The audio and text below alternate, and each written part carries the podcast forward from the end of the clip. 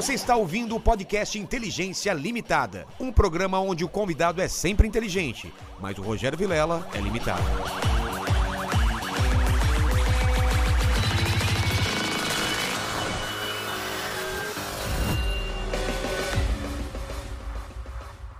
Olá, terráqueos! Como é que vocês estão? Eu sou o Rogério Vilela, está começando mais um Inteligência Limitada. O programa de limitação da inteligência acontece somente por parte do apresentador que vos fala, porque sempre trago pessoas mais inteligentes, mais interessantes e muito mais temáticas do que eu e você, não é? Sacou? Total. Qual é o tema, cara? Qual é o tema? Um monte de gente aqui, quando a gente anunciou ele, falou que Leandro mais tema, Twin mais tema. Eu não tô entendendo Não tô nada. entendendo cara. nada também. Ele vai ter que explicar pra gente que esse tema. O que, que é o tema? Vilela, prazer estar aqui, obrigado né, pela recepção. Leandro Twin Mais Tema foi uma coisa que eu, que eu criei pra. Porque o meu YouTube eu sempre entendi como uma, uma biblioteca fitness. Então, assim, quando a gente tem uma biblioteca, você tem ali uma, uma organização por categorias e as pessoas vão até lá pra buscar alguma coisa. Playlists. É. Só que mesmo quando você entra, por exemplo, numa, numa playlist, você tem dificuldade, né? Que eu tenho mais de dois mil. Acho que eu tenho uns dois mil vídeos. Caramba! Tem bastante. E todos são de conteúdo. Aí Então, eu quero, imagina. por exemplo, sobre alimentação saudável. Eu quero sobre É. tre- treino de perna. Tem que... Como você faz? Então, aí justamente isso. Eu falei, meu, o que que aconteceu? Eu lançava um vídeo, pessoal, pô, mas faz um desse. Eu falava, já tem. No outro dia eu lançava um vídeo, pô, mas você não falou disso. Já Ah. falei um ano atrás. e aí eu falei, eu vou ter que começar a educar o público, porque eu entendo que a gente é a primeira geração, né? Eu tô, tô no YouTube há 12 anos, mais ou menos. 10, 12 anos. Então a gente é a primeira geração, então não tem uma educação digital ainda. Youtuber tio, né? Na verdade. Somos. É, quando você e eu começou, com certeza não tinha assim, um curso de como agir no YouTube. Não. Provavelmente a gente vai fazer esse curso. É. Né? Então eu falei, meu, eu preciso educar o pessoal. Então todo vídeo meu eu falo. Qualquer dúvida que você tiver, lembra de procurar Leandro Twin mais tema. E eu fui falando isso pra- e realmente surtiu muito efeito. O pessoal, ah, Leandro beta-alanina. Twin, mais tema. Isso. E aí o pessoal, ah, betalanina, Leandro Twin, betalanina e tal. E aí, beleza, e aí resolveu. Só que, o que, que aconteceu? Todo Vi- vídeo que tem por aí. virou bordão. Virou bordão. Então, tem uma treta lá, Leandro Twin, mas como desceu o cacete no cara. E... Tudo que você pode imaginar. Tu- tudo que você pode imaginar. E às vezes eu, eu- eu- meus vídeos sempre são educativos e eu sempre uso piadas de, de cunho sexual. sempre. Por exemplo. Ah, é, por exemplo, ah, quantas refeições por dia é bom? Olha, você pode fazer entre 3 a 6 refeições. Então, assim, um número que eu gosto muito é 4. Então vai de 4 que você não erra. Aí os caras, Leandro Twin, mas come de 4. Leandro Twin vai de Cacete 4 que não planeta erra. total, né? Só que eu tenho. Agora eu vou fazer uma revelação. Você gosta mais de exercício de empurrar ou de puxar? É tipo Vai no isso. de empurrar, que eu te empurro. Só que, só que eu, eu. Eu não gosto de me meter a ser comediante. Então eu não sou aquele que- cara que fala e fica ha, ha, ha, Sei, rindo, sei. porque se a piada for ruim, Ok. né, eu vou ficar vou passar pelo ridículo. Então o que, que eu faço? Eu faço a piada e não rio, né? Então, por exemplo, ah, eu vou fazer uma elevação lateral pra focar um pouco mais a cabecinha. Então você quer focar mais a cabecinha? Você faz.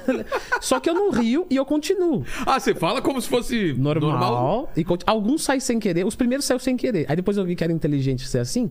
Aí eu comecei a fazer as piadas e eu não dou risada. Ou seja, a piada que ficar ruim, não tem problema nenhum. Não era pra ser piada. Não era pra ser. E aqui ficar boa, fala, nossa, olha que inocente. Se você riu, o problema é seu. Mas antes de a gente continuar nesse papo, ô Lene, como o pessoal participa desse, desse chat maravilhoso hoje? É o seguinte, já tá fixado lá no chat da live as regras, tá bom? Você pode participar com pergunta, com comentário. E com famo- temas. E com temas, exatamente. É aquele famoso jabazão pra ajudar a gente, né? É. Se inscreve no canal, torne-se membro, ative o sininho, dá like no vídeo. É, ó, ó, hoje a gente vai querer muito o tema do pessoal, então coloca aí, é, é, o Leandro Twin, mais o tema que você quer. E aí, Exato. mesmo que ele tiver feito vídeo, porque aqui ele tá em outro lugar, a gente fala de novo A gente aqui. fala de novo mas tem aqui. que pedir aí. Exato. Fechou? Fechou. Ô, Paquito, você já começou a treinar? Ah, comecei. Eu tô... O que, que você tá fazendo no- di- diariamente? É, eu tô fazendo flexão de dedo, mexendo no WhatsApp. Hum, aí não, não conta, não conta. Meu treino eu programei pra começar segunda-feira que vem, sem falta. É? Sem falta. E a gente tá incluso nisso? Ué, eu não sei, a vida é de vocês. Eu vou começar. Então bora. Bora? Eu vou com você. Então fechou. Fechou, eu tô só, só esperando. Leandro, você acredita na- na- no que a gente tá falando, cara? Segunda-feira a gente discorda. é igual eu sempre falo assim, ó. Tem uns caras que às vezes chegam pra mim e falam, pô, Leandro, faz um projeto. um amigo pessoal mesmo, assim, cara que é descontextualizado e tal. Ele pega assim e fala, ô, faz um projeto comigo e tal, Leandro, acredita em mim. Não, não tem problema. Vamos fazer o seguinte: a gente tira uma foto agora, certo? E daqui seis meses a gente tira a outra. Se você não fizer nada, eu inverto. A de depois fica de antes, que você vai piorar, que eu sei que você vai piorar, que eu sei que você vai engordar. E a de, de- e agora, e a de hoje vira o depois. Então, Entendi. então não tem como dar errado pra mim, entendeu? Cara, é por isso que o, o, o Rubens pediu minha foto também, né? Ah, é, se você não fizer nada daqui seis Ô, meses engordar mais, ele inverte a Agora que foto. eu percebi esse negócio, cara. Ele mandou, manda uma foto de agora, mandou essa pra mim, cara. Olha só.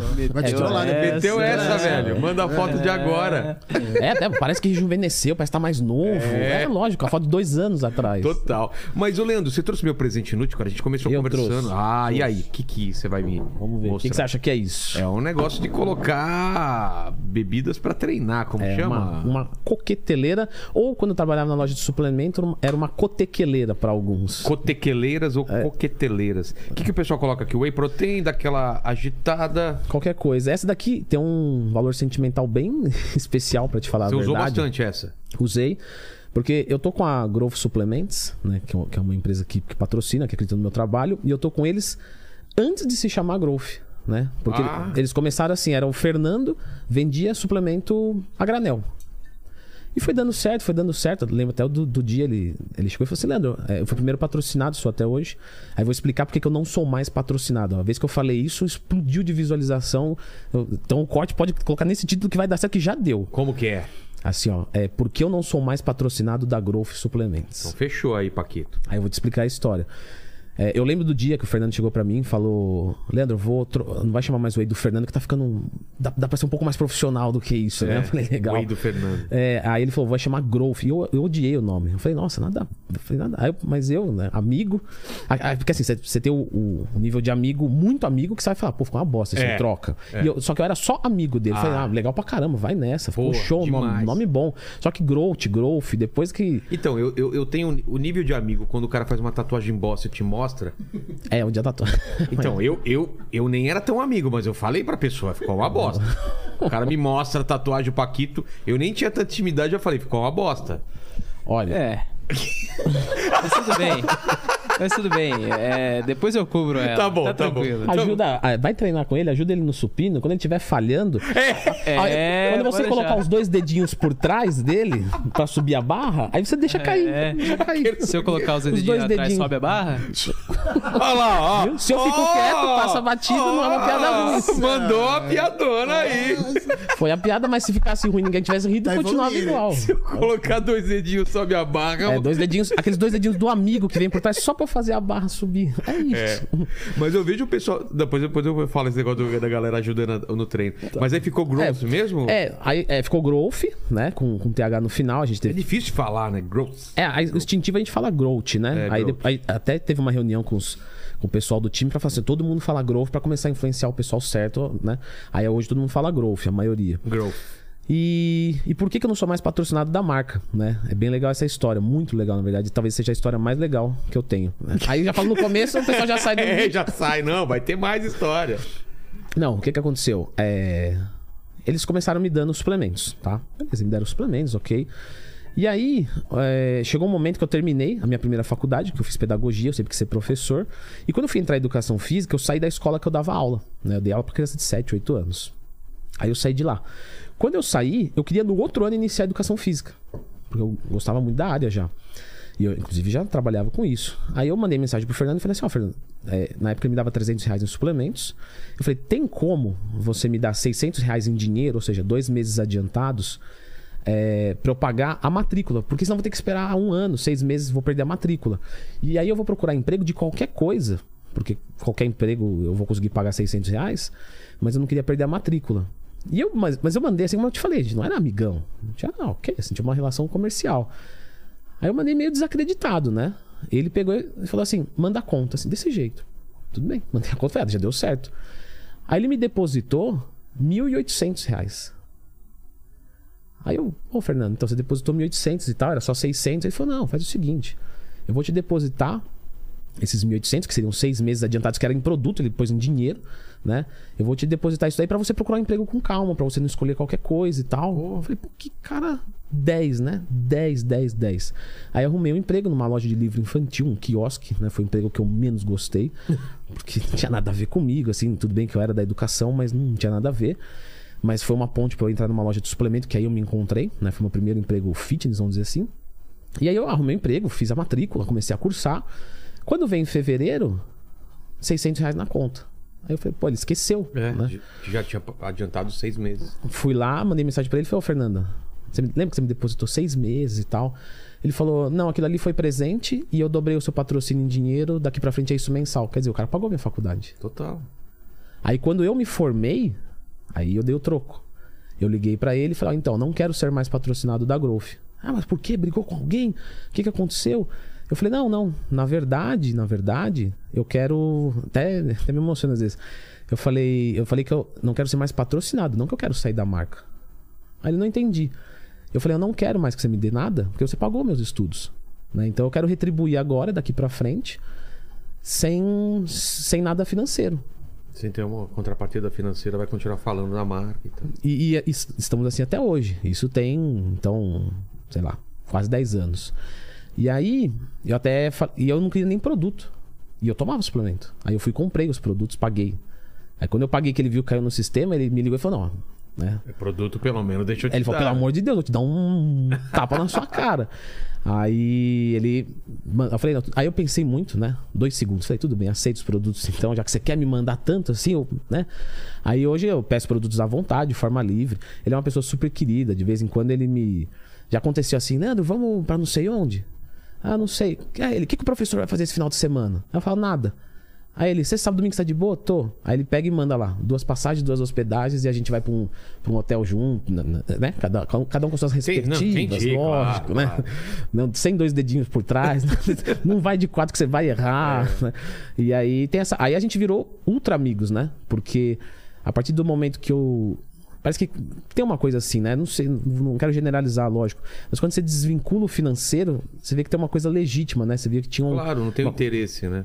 é, e assim, e eu vou falar bem a real mesmo. Mesmo, mesmo, mesmo.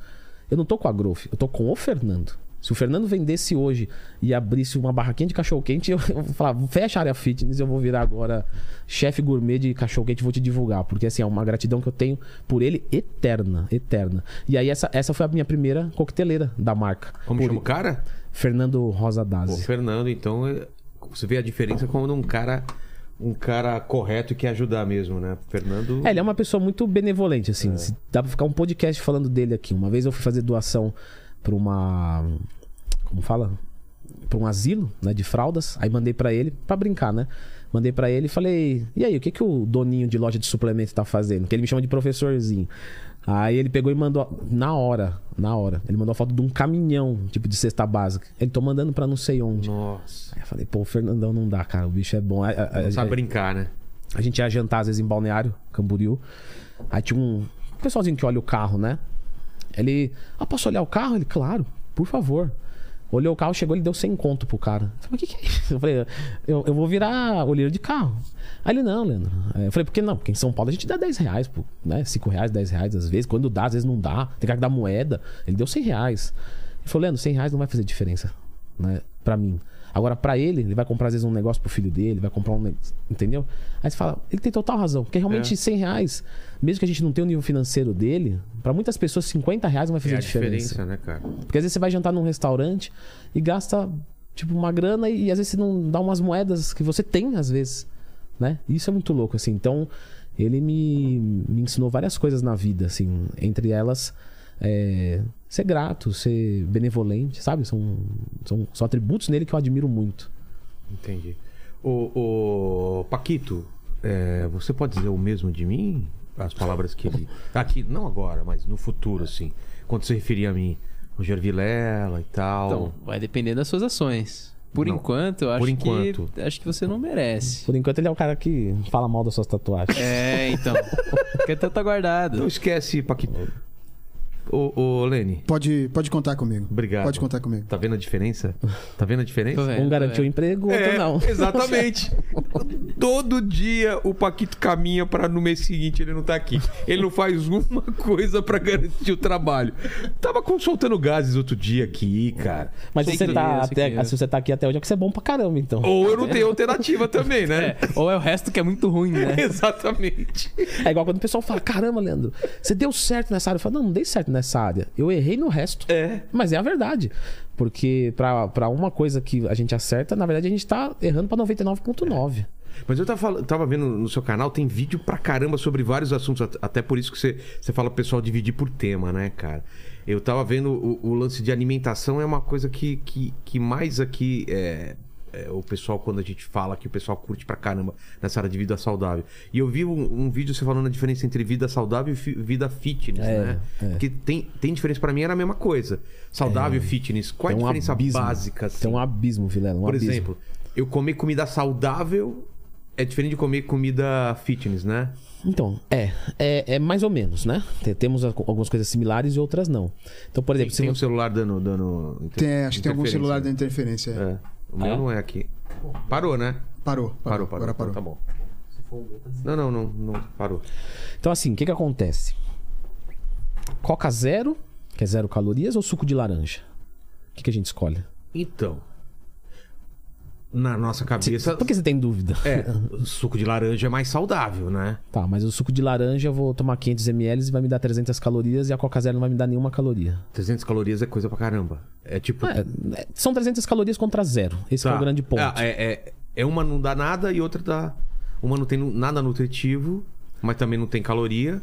E outra tem nutritivo, mas também te dá 300 calorias. É isso? É. Então, assim, se eu tô fazendo uma dieta de redução de peso, talvez a Coca Zero fique mais bem encaixada do que o próprio suco Já de tá laranja. errado então o que eu faço, porque eu, eu tomo suco e. Então, não, calma. Aí, que- aí é que a gente tem um abismo Ah, de tá. fitness e saudável. Porque, assim, o certo seria o quê? Eu tomar suco de laranja. Qual que é o certo? Ao certo. Certo, suco de laranja. Se eu tratar uma pessoa como um amontoado de músculo e gordura. Se eu tratar uma pessoa como pessoa, pode ser a Coca-Cola. Ah, Esse que é o grande entendi. ponto. Por quê? Porque uma pessoa tem história, tem medos, ela, ela é viva, ela é viva, realmente viva, assim, ela, ela, ela não tá ali batendo o coração e circulando sangue, não, ela tá lúcida naquele ambiente. E ela tá lúcida com o passado dela. Então, se você coloca uma Coca Zero pós-almoço, ao invés né, de, de deixar nada, vamos colocar nada. Então, assim, melhor tomar Coca Zero ou água? Água, tudo bem. Então, você termina o almoço, toma um copo de água. Aí, uma semana, duas semanas, na terceira semana, essa pessoa sente muita vontade de doce, come uma barra de chocolate e desiste da dieta. Será que foi eficiente tirar a Exato. Coca Zero? Será que a Coca Zero ali não seria bom até ela poder criar um hábito inteligente, a- E aquilo virar pra- e cortar de vez, e, entende? Então, o, o fitness e o saudável são coisas diferentes. Quando um fisiculturista é, quer ganhar massa muscular, ou uma pessoa normal quer ganhar massa muscular ou perder gordura, ele come as mesmas coisas. Ah, é? Ah, ele come arroz integral, ele come frango, ele come batata, ele come salada. Pra ganhar ou perder peso, tanto faz. Qualquer tipo de dieta, você vai usar as mesmas coisas. O que vai mudar são as quantidades. Então, dependendo da estratégia, por exemplo, um fisiculturista está perto de um- de uma competição, ele não pode com aquele carboidrato, aí ele desconta lá a vontade de doce nele, o carboidrato, ele, sei lá, toma dois litros de Coca-Cola no dia, um exemplo. Só que é, aquilo pro, pro físico dele, pra aparência física dele, não muda nada. Entendi. Então é uma escolha mais inteligente. Então, assim, você ser saudável é você escolher alimentos saudáveis. Você ser fitness, em tese, seria um saudável, né? Um saudável. Então, eu continuo Continua saudável. saudável. E aí eu busco performance em cima disso. Ganhar músculo, perder gordura. Porque, por exemplo, é, o músculo que você tem hoje, você quer aumentar, você for queria começar. Mas você não precisa de mais músculo do que você tem hoje. É, na verdade eu, eu preciso. Não sei se é ao mesmo tempo, né? Mas é, é reduzir gordura e aumentar músculo. É Ok, mas você tempo. quer aumentar músculo. Sim. Pra quê? Você precisa de mais músculo pra viver? Não preciso? Mais do que isso? Mas, por exemplo, O que, que você ganharia com mais músculo? não sei se eu tô falando besteira, mas, Me por diga. exemplo, é, quando eu vou levantar alguma coisa ou fazer alguma coisa, eu sinto que talvez se eu tiver. Eu, eu tinha antes músculos nas costas que me ajudavam a fazer essa- essas coisas e agora Tá. tá. me dando mau jeito. Tem a ver ou Ok, não? sim. Mas vamos assumir que você tá nesse, então nesse ponto. Acima disso, pra quê? Para fazer todas as atividades que eu fazia antes. Então, tudo bem, você chegou nesse nível. É. Quando o pessoal chega nesse nível, eles querem mais. Ah, sim. Por que, pra que mais? Aí eu acho que é estética. Isso. é- Aí você entra no fitness. Ah, entendi. Porque você vai ganhar músculo acima do que é necessário pra viver. Pra viver. Hoje a gente não sobe em árvore. Não, até porque pra viver uma barriguinha não, não vai fazer mal pra ninguém. Não. entendeu? Eu conheço um monte de pessoas que tem um percentual de gordura adequado. Homem é de 12 a 18%, mulher de 16 a 24%. Pessoas estão dentro desses valores, por exemplo, o cara tá em 18, ele quer 10, ele quer 8. Você entende? Aí você fala, mas pra quê? Porque é, no dia a dia isso não vai fazer diferença. Em tese, né? É, mas as pessoas que te procuram, que você que conversa contigo, normalmente é pra quê que elas querem mais músculos? por estética. Só estética. É. Nunca porque... é saúde. Não, então, é saúde até o ponto que aquela musculatura atende os, os padrões de saúde. Ah, eu consigo agachar, consigo pegar coisa no armário, consigo. Tudo bem. Daí pra Por que, cima. que eu tô rindo quando ele fala? Consigo agachar, consigo pegar as coisas lá em cima. Então, pra fazer essas coisas, às vezes tá doendo, entendeu? Então, tudo bem. Tá num nível que a gente precisa caprichar um pouquinho mais. É, Porque a gente Ele tá vai. sendo educado até, né? A gente- né, né, Lene? É, tá. Você também tá, tá mal, né? É, eu tô, eu tô precisando fortalecer a musculatura aqui. Tá mal? Tô mal, tô mal. Só o Paquito que não precisa nada, né? É. Já, já tá pronto. Nem, nem nasceu ainda, né? É, ele Então- tá. Você tá bem? Cara, eu tô, tô razoável. Quantos anos ele tem? 21. É. Ah, com essa, com essa idade, né, cara? Se não tiver bem. Se não tiver bem. É, talvez eu seja muito magrinho. Talvez. Ok, Não, mas. aí é estético. Você consegue fazer tudo? Ah, Agachar, pular, correr, Consigo, consigo. tranquilo. Tá. Transar. É, sem dor. Não tem muito tempo, mas quando. Não tem o parâmetro. Não É, faço, consegue, então não não tem sei parâmetro. dizer. É. Consegue, mas não faz, né? É. Consegue, mas não faz. Mas dois dedinhos por trás, qualquer coisa. Ah, esse daí, esse daí da bagunça, cara. É, faz a barra subir, né? Não, mas falando sério, a gente. ah, Normalmente o pessoal hoje tá buscando muito mais músculo do que precisa. É. É, é, falando de, de forma funcional, né? E tudo bem, não tem problema nenhum. Porque às vezes ah, eu já escutei isso. Ah, estética é futilidade. Não, estética não é Não, futilidade. claro que não. Só estética é futilidade. Então você viver.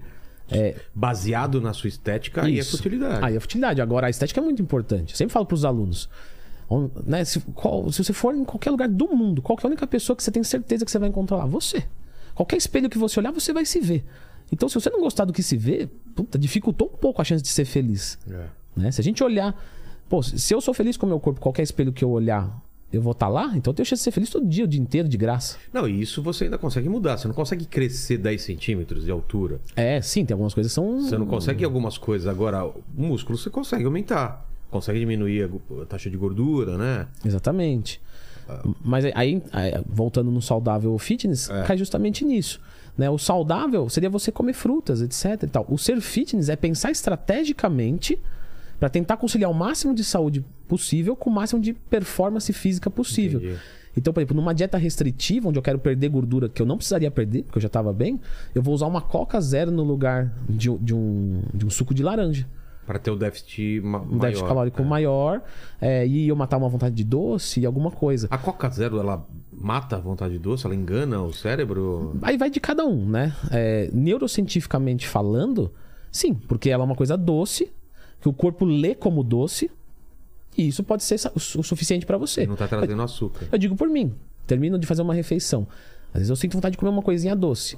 E às vezes é qualquer coisinha. É. Pode ser um quadradinho de chocolate, Pra mim um, também, um shotzinho de Coca-Cola ou, ou dois, duas mexeriquinhas ali pequenininhas. Entende? Qualquer coisa doce é suficiente. Então, assim, poderia me ajudar. Poderia ser parte da minha estratégia usar um refrigerante zero. Mas isso não é saudável. Entra como fitness. Entendi. Por exemplo, ah, vou tomar hormônios em dose suprafisiológica, acima do que o corpo produz, para ganhar é, músculo. Isso não é saudável. Isso é fitness. Então tem um abismo muito grande. Por isso que a gente vê atletas fazendo coisas que são incongruentes com, com- com as coisas de saúde. Porque o objetivo deles não é saúde. Quer, que nem eu falo para os alunos, quer saúde? Corre no parque de manhã, toma suquinho de laranja, dorme 10 da noite, acabou, é isso.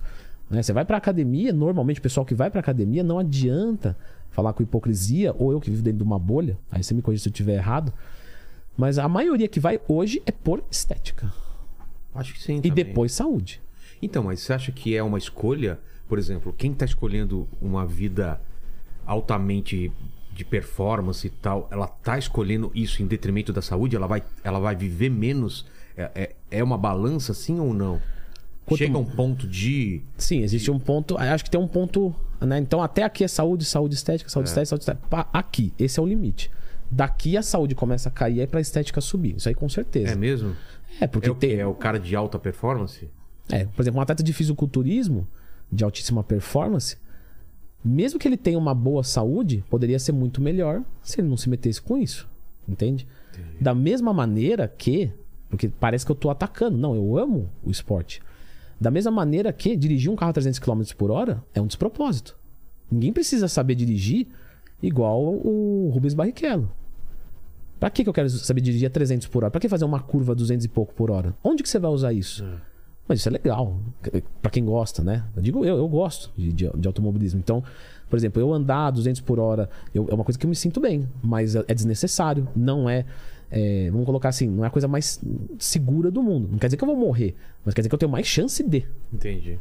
Entende? Então, quando o cara tá levando. é, quando a pessoa tá levando esses- esse- essa coisa ao limite, ele tá sabendo que ele corre o risco de perder 5 anos da vida, 10 anos da vida é. dele lá na frente. Ou ter um problema, né, de. de- De lesão. de lesão e tal. né? Sim, sim, sim. E assim, eu, não- eu não acho que tem que isso é problemático, tá? Eu acho problemático a pessoa que. É, a gente vê muito isso na área, tá? Conhecimento raso em termos de hormonais, por exemplo, que é onde mais o bicho pega, né? Sei. O cara que é muito raso, que não conhece nada, ele tem medo, porque ele não conhece nada. O cara que manja muito de hormônio, ele tem medo, porque ele entende muito. Ah, Você pegar o Paulo Musi e for conversar com ele, é um cara que tem medo, porque ele sabe o que pode acontecer. Qual sabe que é o problema? Exatamente, né? Ele sabe que é, é tão complexo, tão bizarro, que, que até hoje se descobre coisas novas que Ah, o cara é? tem medo. Agora, qual que é o cara que não tem medo? O meio termo. O cara que começou a ler um pouco, ganhou um pouco de conhecimento, mas não aprofundou. Esse cara é muito problemático. Por exemplo, eu tenho, eu tenho cursos, né? De dieta e tal. Eu tenho um curso de esteroide. A maioria que compra o meu curso e faz, fala, não é uma. Não vou, não vou fazer por conta. Porque ele começa a entender, ele aprofunda, e na verdade, o pessoal acha que é um incentivo, né? Pô, ele tá fazendo um curso de esteroide, ele vai ensinar o pessoal a tomar e tal. Não. Eu comento ali as coisas que acontecem, doses que os fisiculturistas usam, né? E, e, e aí justamente desincentiva Entendi. o pessoal. É justamente o oposto. O cara fala, sai dali e fala: Eu vou procurar um médico porque realmente, oito horas de curso, eu saí daqui tipo, atolado de informação, coisas que eu nunca tinha ouvido falar. E imagina só o que pode acontecer comigo se eu tomar sozinho por conta própria de um laboratório underground, etc. Então, a informação é a chave do sucesso. Né? Então, quando a pessoa vai se aprofundando, ela vai é, tendo cada vez mais medo. E aí o destemido que é o problema. Por quê? Porque ele não joga o jogo consciente. Se você chega num atleta de alta performance, vamos trazer para outro esporte. Chega num cara de MotoGP. Você sabe que 300 por hora, se, se você, você tem uma grande chance de morrer, né? Ele fala, tenho. Mas tá tudo bem com Ele isso, sabe lógico. disso, né? Lógico, tá tudo certo. Tá tudo certo. É o que eu amo fazer. E eu vou acelerar a moto e, e seja o que Deus quiser.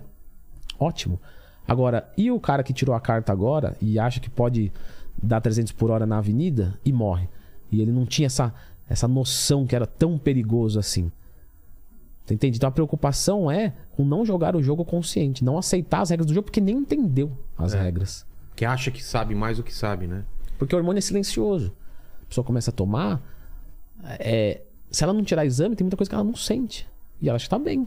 Na verdade, às vezes ela acha que tá até melhor do que antes. Porque o hormônio deixa a gente, às vezes, com mais energia, com mais força, com mais vigor, né, com mais confiança. E pode cobrar lá na frente. É, às vezes até na hora, né? Ah, é? Dependendo do que, do que a pessoa usar, né? Porque assim, quando você fala de hormônio, a gente tá tudo bem, hormônios e esteroides.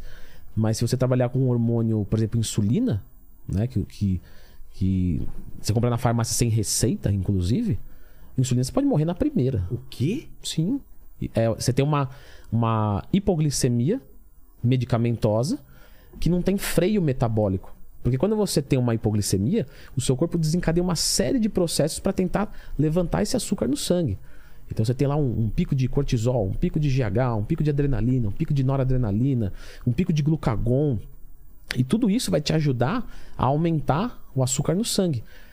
E aí, esses mecanismos são antagônicos do- da, da insulina. Então, ok. Então, você tem ali um- um- uns hormônios hiperglicemiantes funcionando. Numa hipoglicemia, isso é muito bem-vindo. Agora, e ele abaixa a tua produção de insulina. Agora, e quando a insulina vem de fora e ela cobre todo o resto? Você vem perdendo açúcar lá, a glicemia plasmática. Tá lá oi- 80, 70, 60, 50, você vai se sentir mal, 40, 30, 20, você já desmaia e continua zero, acaba o açúcar no sangue, glicose daqui, morte cerebral, tchau, acabou. Entendeu? E insulina é tão perigoso que a gente vê pessoas experientes. né? Teve um caso, é, eu não lembro o nome, se lembrar também não vem né, o ponto falar, era um fisiculturista, acho que, acho que ele era de Brasília, alguma coisa assim. Fisiculturista e nutricionista. Morreu com uso de insulina. Um cara, um atleta profissional. Né? Um, um cara que vive disso e que que é perigo. nutricionista, que é um- não é um leigo. É, ele sabia os riscos, né? É, porque, por exemplo, ah, eu vou aplicar 10 UIs, então para cada UI eu jogo tantos gramas de carboidrato, porque é o que vai puxar para dentro da. Entendeu? E aí a, a galera começa a ficar confiante, começa a deixar os limites cada vez mais apertados. E aí, quando você tem uma hipoglicemia, né? Todo, todo mundo que já teve sabe que vai, vai, vai até que você desmaia. Só que você desmaia, cai no chão, não tem o que fazer. Tem, tem um outro atleta também que morreu, por causa provavelmente de insulina, por- porque encontraram ele comendo. E aí ele, ele morreu asfixiado. Por quê? Porque ele tava tentando engolir a comida pra. Porque sentiu a hipoglicemia e falou: vou morrer, então vou comer, vou comer, vou comer. Entendi. Só que aí quando ele engoliu, ele, ele apagou, entrou aqui, deu asfixia. Talvez até se não tivesse asfixiado, talvez aquela comida no estômago processasse e ele voltasse. Então, assim, insulina é extremamente perigoso. Então, pensa, uma pessoa desinformada, ô, insulina é bom. Insulina é Escutou alguém falando. o atleta tal toma, tudo bem. Compra na farmácia sem receita, é barato. Primeira aplicação, tchau, morre. E morre rápido. Rápido. É, é- aplicou, dependendo da velocidade que for usada, em minutos a pessoa morre. Meu Deus. Qual é a sensação de quem tá morrendo por esse. É uma hipoglicemia, é só isso. Ela começa a ficar contra- começa quê? tremedeira, é, aquele suor frio, aquela vista turva, dificuldade para raciocínio, coração acelerado. A pessoa sabe que tá tendo uma hipoglicemia. né? E aí, já vi até relato uma vez num fórum de um cara que ele girou 10 UIs para aplicar, só que ele confundiu e não viu direito e girou 100 O quê? e aplicou. Quando ele olhou e falou: Puta, é 100, vou morrer. Ele pegou açúcar e começou a engolir açúcar. Açúcar e água, açúcar e água. Mandou, sei lá quanto, meio quilo de açúcar. Passou mal, mal, mal, mal, mas conseguiu se safar. Então, assim, é perigoso. Senão ele teria morrido. Ah, com certeza, com certeza. Fez uma matemática errada, ele jogou 10 vezes mais. Cara. Dá uma, dá uma overdose realmente de, de insulina. E isso você pode morrer na primeira. Então você entende que os hormônios esteroides eles são mais seguros. A insulina aí já não é. O GH é o, é o do crescimento, né? É, um hormônio peptídeo, ele, ele já é um pouco mais Mais tranquilo. seguro, né? É, ele faz o contrário da insulina, né? A insulina é hipoglicemiante. Então ela vem lá e tira o açúcar do sangue e estoca. Aí você pode ganhar musculatura, pode ganhar glicogênio, etc. O GH já é o contrário. Ele é hiperglicemiante, ele tira do estoque e joga para a corrente sanguínea. Por isso que ele é um hormônio lipolítico, que tem ação de perda de gordura. Porque ele tira do estoque e joga para a corrente sanguínea Pra ser usado. para ser usado. Então ele tem, um, ele tem uma propriedade E te dá mais gás pra treinar, pra fazer as coisas ou Por não. subir um pouco a glicemia, se a pessoa está numa dieta muito restritiva, pode ser que sim, mas dependendo, pode dar uma hiperglicemia tão grande, porque é uma dose de fora, né? Dependendo do quanto usar, que aí pode dar sono, né? Porque quando, sabe quando você come Ah, muito, aí fica dá aquele estado. Então pode piorar a performance. É, mas GH, já, por exemplo, já é 10 vezes mais seguro e o poder estético do GH, ao contrário do que o pessoal imagina, é baixo Ah, é? é baixo. O pessoal faz uma associação do preço do GH com o efeito estético. Então, assim, é muito caro e aí Portanto, vai, vai dar um muito resultado. Absurdo. você imagina o cara que tá inventando o GH lá, o cientista. Ele é realmente, só que pra marombeiro vai fazer ganhar músculo, eu vou cobrar caro. Não, não é assim. Né? O cara vai olhar e falar assim, pô, essa molécula foi difícil pra caramba de sintetizar, é difícil pra caramba de, de armazenar, de, de, de transportar, porque ela é sensível à temperatura, então assim, tem uma perda grande, tem um cuidado gigantesco. Então isso encarece o preço do produto.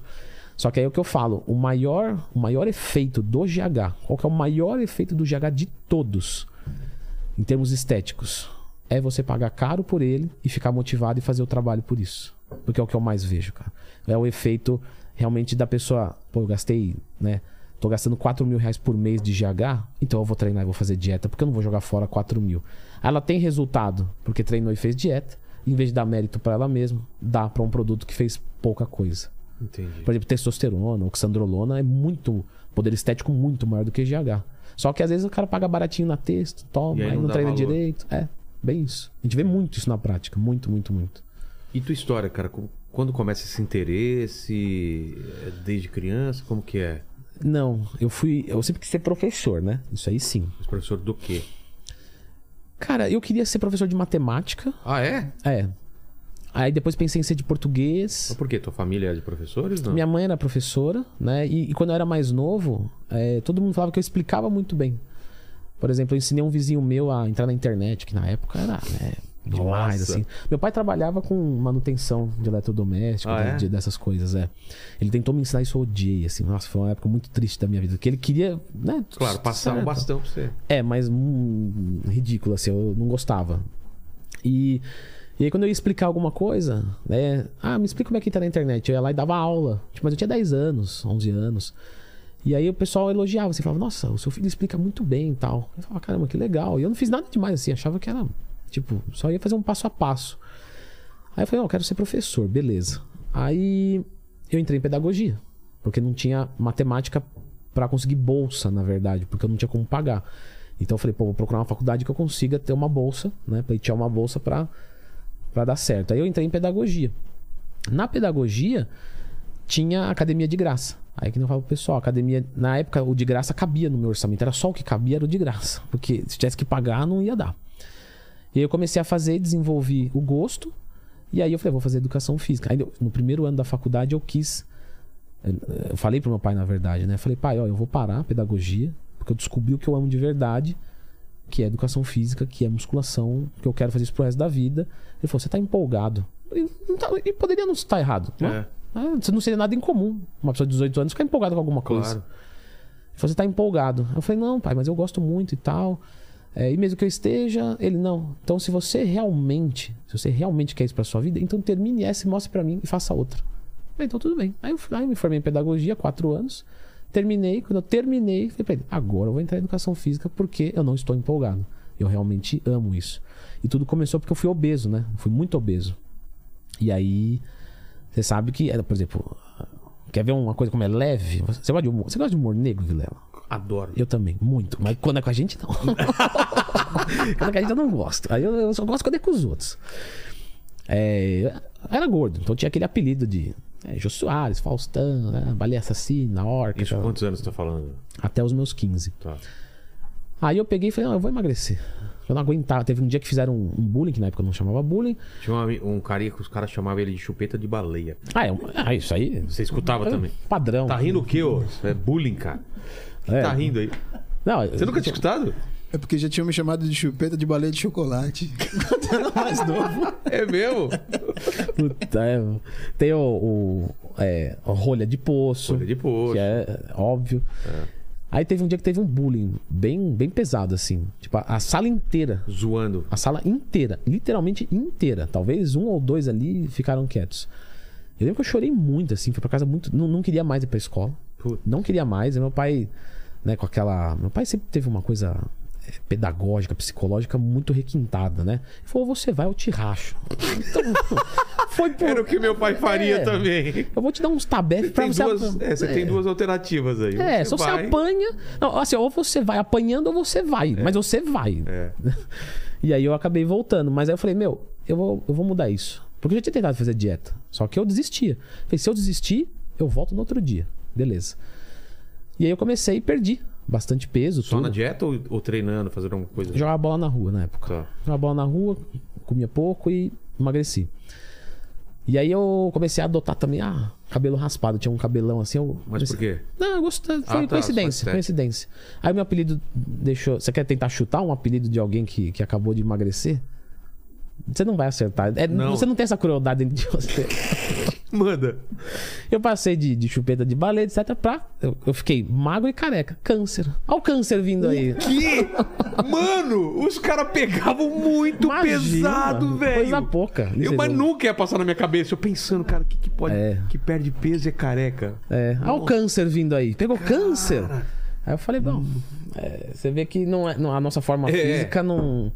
Você vai continuar Mas sendo. você perdeu, tipo, quantos, quantos quilos nessa? Quase 40. E foi rápido, né? Tipo, Em quanto tempo? Ah, é porque quatro, nessa época é cinco mais meses. fácil de perder e mais fácil de ganhar, não é? O- perdi muito músculo também. Não fiz Ah, um tá. processo tão. Tão certinho. É, né? tão- não tinha conhecimento, né? Cara, 40 quilos, velho. Aí eu peguei e, e, e comecei a fazer musculação pra tirar flacidez e tal. Tomei gosto e. Inclusive, isso é muito inteligente, né? Porque o que a gente mais vê é o pessoal é, tem, alugando a magreza.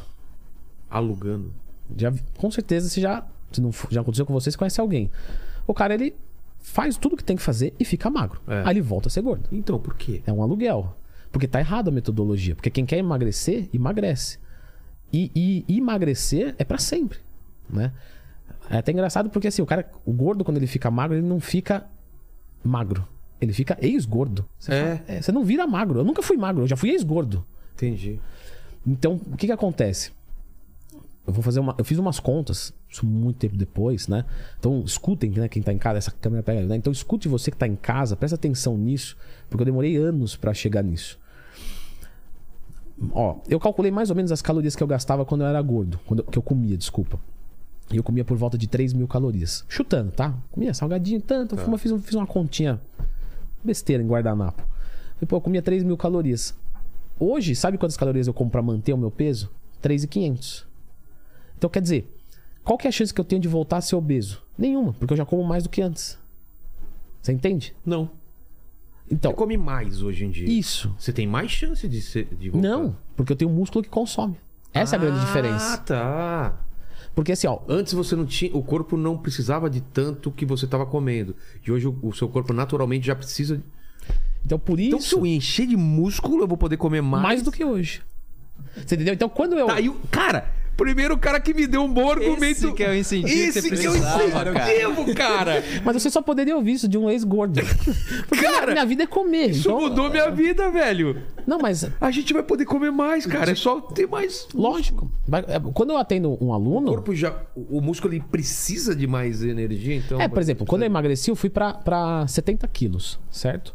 Eu pesava 106. Tá. Eu fui pra 70, perdi 36 quilos. Eu fui pra 69, na verdade. Quanto você tem de altura? Um- 179. Tá. Só que com 69 quilos, eu tinha que comer 1.800 calorias. Só que eu comia 3 mil. Eu tenho uma chance gi- gigantesca de voltar a engordar. Porque é muito difícil eu sustentar o resto da vida me- metade das calorias que eu ingeria antes. Agora, se eu pego e aumento a minha musculatura e com mais músculo e mais força, eu treino mais pesado e gasto mais calorias, porque se você fizer um treino de uma hora e eu fizer um treino de uma hora, exatamente o mesmo treino, eu gasto o dobro de caloria de você, porque eu levanto o dobro de peso Entendi. Né? Então, hoje eu como muito mais para manter o meu peso. Então não tem mais como eu engordar. E é isso que eu falo para os alunos quando eu atendo. Eu falo, eu quero que daqui um ano, daqui dois anos, você esteja comendo mais do que hoje. Mas eu não e entendo- não menos. Mas eu não entendo uma coisa. Na época que eu treinava, eu já fui de treinar todo dia e tudo mais, me dava menos fome do que hoje, cara. Isso que eu não É, entendo. você tem um, um- Tem várias coisas aqui, mas. Sabe, terminou o treino, era pra estar morrendo de fome, não. é, chama comer um anorexia, anorexia, anorexia pós-treino, chama isso. Não- mas não deveria ser o contrário, devia me dar uma fome absurda e eu querer Hum. comer tudo. Não, porque quando você treina, você ativa o sistema nervoso simpático. Já ouviu falar dele? Já. Então, é uma parte do sistema nervoso que é autônomo, a gente não controla, entre aspas, né? O corpo funciona isso sozinho. Sistema nervoso autônomo, bateu o coração. Isso é autônomo. Eu não consigo, lógico, um puta monge, um cara. É outra história. Então, quando você treina, você aumenta esse sistema nervoso simpático, que é o que te coloca no estado de luta ou fuga.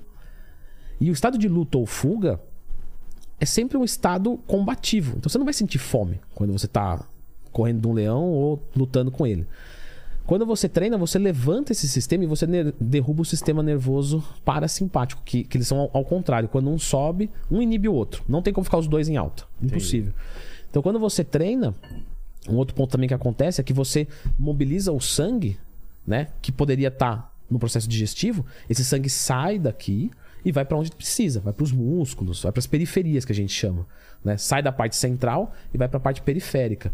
Como você fica sem sangue aqui também, você pode até por isso que aquele lance da sua mãe, olha, come e não vai para a piscina. Não, você pode nadar. O que você não pode é fazer força nadando. Porque aí, só que uma, vai fazer uma criança, fica lá descansando lá uma, não, não vai ficar. Então, é, você tirando o sangue da parte central, a tua fome bum, acaba. Só que com o tempo, né, você aumentando tua musculatura, aumentando o teu gasto, a tua fome no- nos outros momentos do dia podem subir um pouco. Por exemplo, é muito comum atletas, o dia que tem mais fome é o dia que não treina. Porque aí não levanta esse daí. Por isso que o, o- quando tem alguém obeso, até mesmo antes de pensar em fazer dieta, começa a fazer exercício. Porque fazendo exercício a fome já vai diminuir, certo? E fazendo exercício, é, você abre lacunas para um aproveitamento diferente do- do- dos, dos nutrientes. Por exemplo, vou lá e faço uma corrida. Ou uma caminhada que seja. Uma pessoa que está obesa, se ela caminhar, ela sobe a frequência cardíaca igual uma pessoa magra correndo. Então ela pode fazer uma caminhada. Né? Corre ou só caminha? Essa daí eu também uso nos vídeos. Só caminho. Então você que tá gordinho só caminha. e eu continuo pleno como se nada tivesse acontecido. E é, aí, quando você faz essa, essa caminhada, por exemplo, você depleta glicogênio. Glicogênio são as cadeias de glicose dentro do músculo. Então pensa assim, o músculo é uma bexiga, certo? Enchi a bexiga. Eu aumentei a bexiga? Sim e não, né? Eu aumentei o enchimento da bexiga. O ar é a glicose, a bexiga é o músculo. Então quando eu aumento a minha musculatura, eu preciso encher ele de, de carboidrato. Por isso que eu posso comer mais carboidrato. Mas uma pessoa que, que, que, que tá gordinha, por exemplo, começa a fazer uma caminhada, ela perde esse glicogênio. Então quer dizer, a próxima vez que ela comer, primeiro a glicose que ela comeu, o carboidrato, vai pro músculo e depois vai gordura. Então, então ela já ganha nesse ponto. A proteína que ela ingeria e não servia para nada, porque ela, unha tá ok, cabelo tá ok, é, brota no bailão pro desespero do lembrei dessa merda. Desculpa. É, Eu, eu falo pros caras, eu lembro esquizofrênico. Às vezes ele aparece, fala um negócio vai embora. Eu converso comigo mesmo gravando, é incrível. E eu discordo de mim mesmo, né? Eu deveria só concordar comigo. Mas tá tudo Bem-vindo ao meu mundo. É assim, mas, mas tá tudo ok, né? É, com- com- a proteína já tá utilizada para isso, o resto vai virar o quê? Gordura. Aí você tem um dano muscular. Opa, então a proteína vai pro dano muscular. Então quer dizer, tudo que a pessoa come, mesmo que ela continue fazendo a mesma dieta, ela tem tendência a emagrecer. E aí é legal que quando ela começa a fazer exercício, automaticamente ela, ela vai entrar na dieta. É, é automático, porque ela vai perceber que, poxa, eu tô me esforçando por uma hora e eu poderia acelerar esse resultado em, sei lá, 100 vezes se eu fizesse uma dieta. Então, como é, como eu já tô fazendo isso, então eu vou fazer dieta também. Entende? E eu sempre indico os alunos fazer exercício pela manhã. Por quê? Porque, é, lógico que não são todos, tá? Mas alguns, é de novo que eu falei. Eu não posso tratar o Vilela igual um monte de músculo e gordura. Isso aí o computador faz. Eu jogo teus dados lá, ele monta uma dieta, um treino, te entrega e tchau. Eu tenho que, eu tenho que, eu tenho que tratar do ser humano. Então, por exemplo, uma pessoa que tem dificuldade na aderência da dieta. Eu falo pra ela, faz o seguinte. Faz uma caminhada em jejum. Por quê? Porque a pessoa acorda e faz uma caminhada. Então, assim, a primeira coisa do dia ela fez certa. Então ela acordou, tomou um café, fez uma caminhada.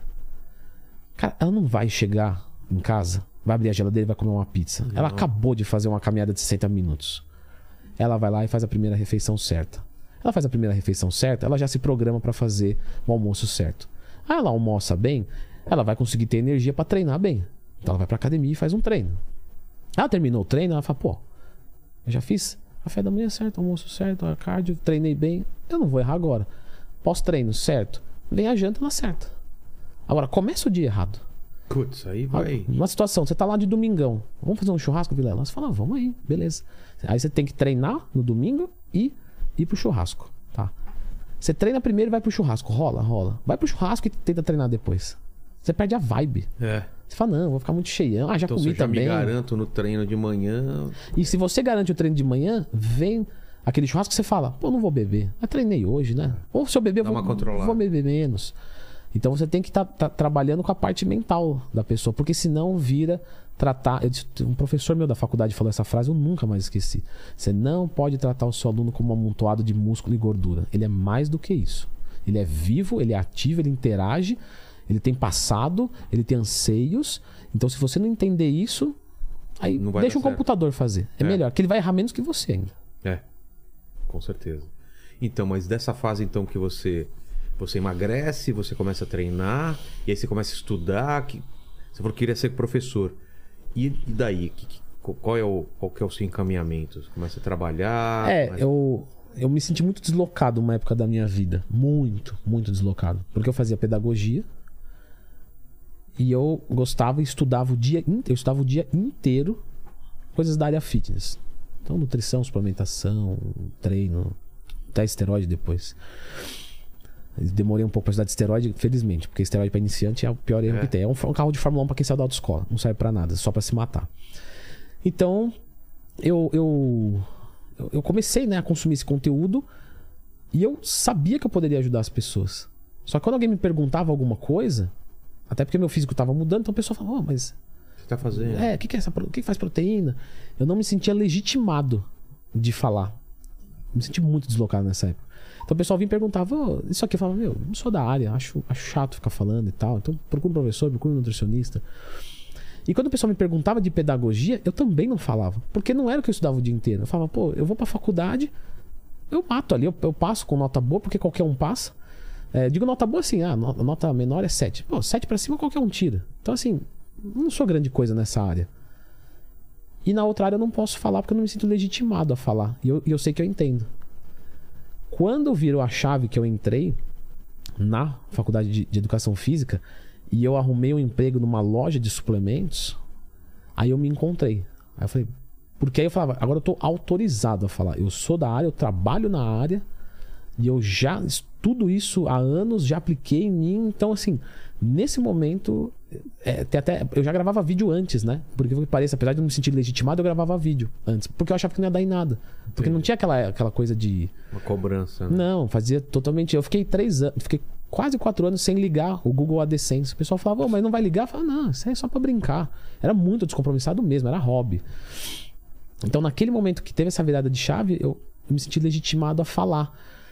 E nos vídeos, é, é notável, assim, eu não vou lembrar exatamente a data. Mas você vê os vídeos até ali, eu falava e me portava de um jeito. Dali pra frente era outro jeito. Parecia outro Leandro. Inclusive o pessoal comentou nos vídeos na Ah, é? época. É. Nossa, Leandro, o que aconteceu? Você melhorou muito a sua didática. Eu não melhorei nada. É porque eu tava. Eu falei, agora eu posso falar. Eu- mesmo assim, primeiro ano de- de educação física, mas daí. Eu tô na área, eu tô estudando, eu sou da área. Eu sou a área. Né? O que você se sente não integrante, mas você se sente a área, porque a área é feita de pessoas. Então eu sou parte da área. Nesse momento a minha vida, aí assim, daí pra frente tudo deu certo. Eu sempre falo, pessoal, eu tenho muita sorte, muita sorte. Um monte de coisa minha foi sorte, um monte de coisa foi acaso, um monte de coisa caiu no colo. É, E tudo assim, porque eu tava no fazendo o que eu gostava. Isso faz uma diferença absurda, né? Por exemplo, o pessoal fala assim, nossa, a sua consultoria. Né? O meu irmão às vezes uma vez falou, pô, a consultoria que você fez é muito boa, né? Você, você teve uma ideia fantástica. Eu não tive ideia nenhuma. Sabe como comecei o meu negócio? Eu fazia vídeo, porque eu, eu fazia porque eu gostava. Daí, de repente, é, aí eu trabalhava numa loja de livro infantil, fui deixar um currículo na loja de suplemento. O cara da loja de suplemento me chamou para fazer uma entrevista. Na entrevista, ele pegou o notebook e virou assim e falou: O que que é isso aqui? Eram os vídeos meus da internet, ele achou. Aí eu olhei assim e falei, perdi o emprego. perdi o emprego, lógico, lógico. Aí eu falei, não, então, é que eu gravo umas coisinhas e tal. Não, a gente adorou. É o que a gente quer. Falei, Pô, isso aqui tem poder, isso aqui é bom. Ah, arrumei emprego, tá. Daqui a pouco passou um tempo, veio um cara e falou, Leandro, você, por um acaso você monta um treino pra mim? Eu Falei, eu montar treino pra você? É, porque eu vejo teus vídeos e tal. Eu Falei, tá, monto. Quanto você me cobra? "Ah, Dá uma caixinha. Ah, posso 50 reais, tá bom? Tá bom, 50 reais tá bom. Aí eu, aí eu, a outra piadinha, né? Quem abriu meu negócio foram vocês. É, Mas é verdade. O Lenny tá adorando a live de hoje, né, né, Paquito? É a quinta O série. Lene tá aprendendo pra caramba. Churrasco, Só faltou churrasco. Quinta série fitness, é. Não, mas, é. Mas realmente, quem começou o meu negócio, pronto, ninguém abriu nada. Quem começou o meu negócio Foi essa necessidade do pessoal te procurando é, e tal. foi o público que começou Mas o até negócio. então seus vídeos ainda não tinham muitas visualizações ou já tava já rolando Ah. É que assim, é difícil dizer muitas ou poucas, porque. pra época? É, pra época, eu fui o primeiro canal fitness. Ah, é? É. Primeiro canal. A concorrência estava muito alta, então só tinha eu, então os caras falavam, ah, esse idiota mesmo. Então essa foi minha outra sorte. Você vê hoje em dia, né? O que tem. Se eu fosse. Às vezes o pessoal pergunta. Uma vez um cara parou na academia e falou: Posso fazer uma pergunta? Eu falei: Pode. Cara, aquele desgraçado podia ter perguntado qualquer coisa. Qualquer coisa. Eu tava pronto pra tudo. Menos pra. O que, que você acha que foi determinante na sua carreira? Nossa. Eu olhei assim e falei: Putz. Aí dei aquele embromeixo. Não, então, assim, acho que constância, acho que. Depois eu fui pra casa e falei: Não, deixa eu parar pra pensar nessa resposta. Eu não sei. Eu não faço ideia. Tipo, caiu no meu colo. Eu comecei a fazer As coisas vídeo. foram acontecendo. Ah, é. Eu comecei assim num fórum onde eu respondia o pessoal, interagia no fórum, que eu criei só pra ler. Aí depois de um tempo eu falei, pô, agora eu domino alguma coisa. Eu pegava os posts do pessoal e eu reescrevia melhorando a didática. Que eu olhei e falei, eu posso fazer melhor do que isso? Não o conteúdo, Entendi. a didática. E eu colocava lá, o pessoal, nossa, entendi, agora sim, nossa, ficou muito claro. E eu fui ganhando relevância. E tudo assim, o que que você esperava ganhar isso? Nada. Era só retribuição. Porque eu, já- é, eu tinha aprendido muito ali, falei, agora eu posso retribuir com a comunidade. Basicamente isso. Aí eu, um dia eu tive a ideia, falei, eu vou. eu vou- porque eu, eu sempre. Eu sou muito do audiovisual. Eu não sou muito de ler, eu não gosto de ler livro. Eu leio livro, mas eu não gosto. E eu acho que não tem problema nenhum não gostar e não ler também. Eu acho que tem muito jeito de aprender hoje. Só que eu sou audiovisual. Eu aprendo ouvindo, por exemplo, podcast. Deixa eu elogio, teu podcast. Eu não sei se você viu o que eu escrevi no, no, no- no Instagram. E é de verdade mesmo, Vilela. Tá de verdade mesmo.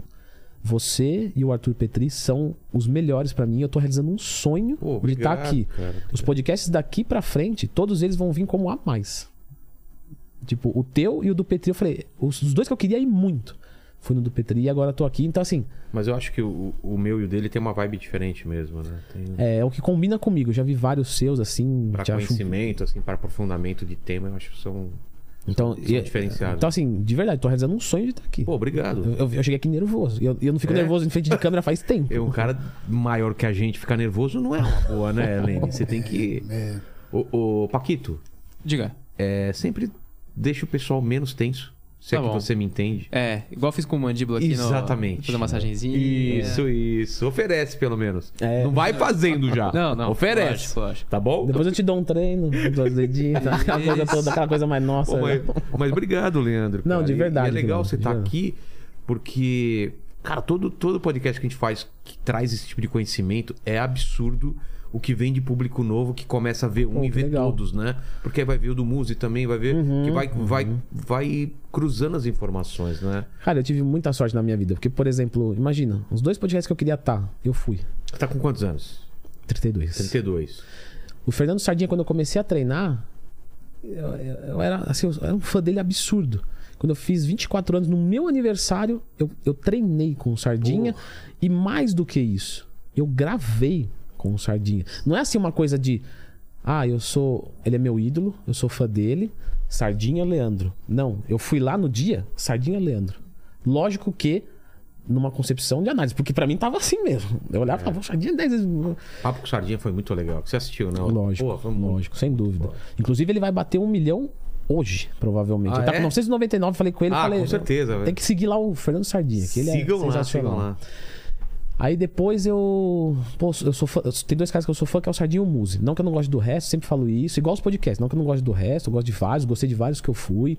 Tô desmerecendo ninguém, eu tô enaltecendo que eu gosto. É diferente. É, Aí depois o Muse. Daqui a pouco tem o WhatsApp do Muse, converso com ele. Né? Então, assim, é umas coisas tão. tão surreais. Eu cresci, sei lá, vendo o Rafinha Bastos. Daqui a pouco tava conversando com ele num podcast. Então, assim, eu tenho uma sorte, eu tenho um canal que chama Amigos por Carros, que eu.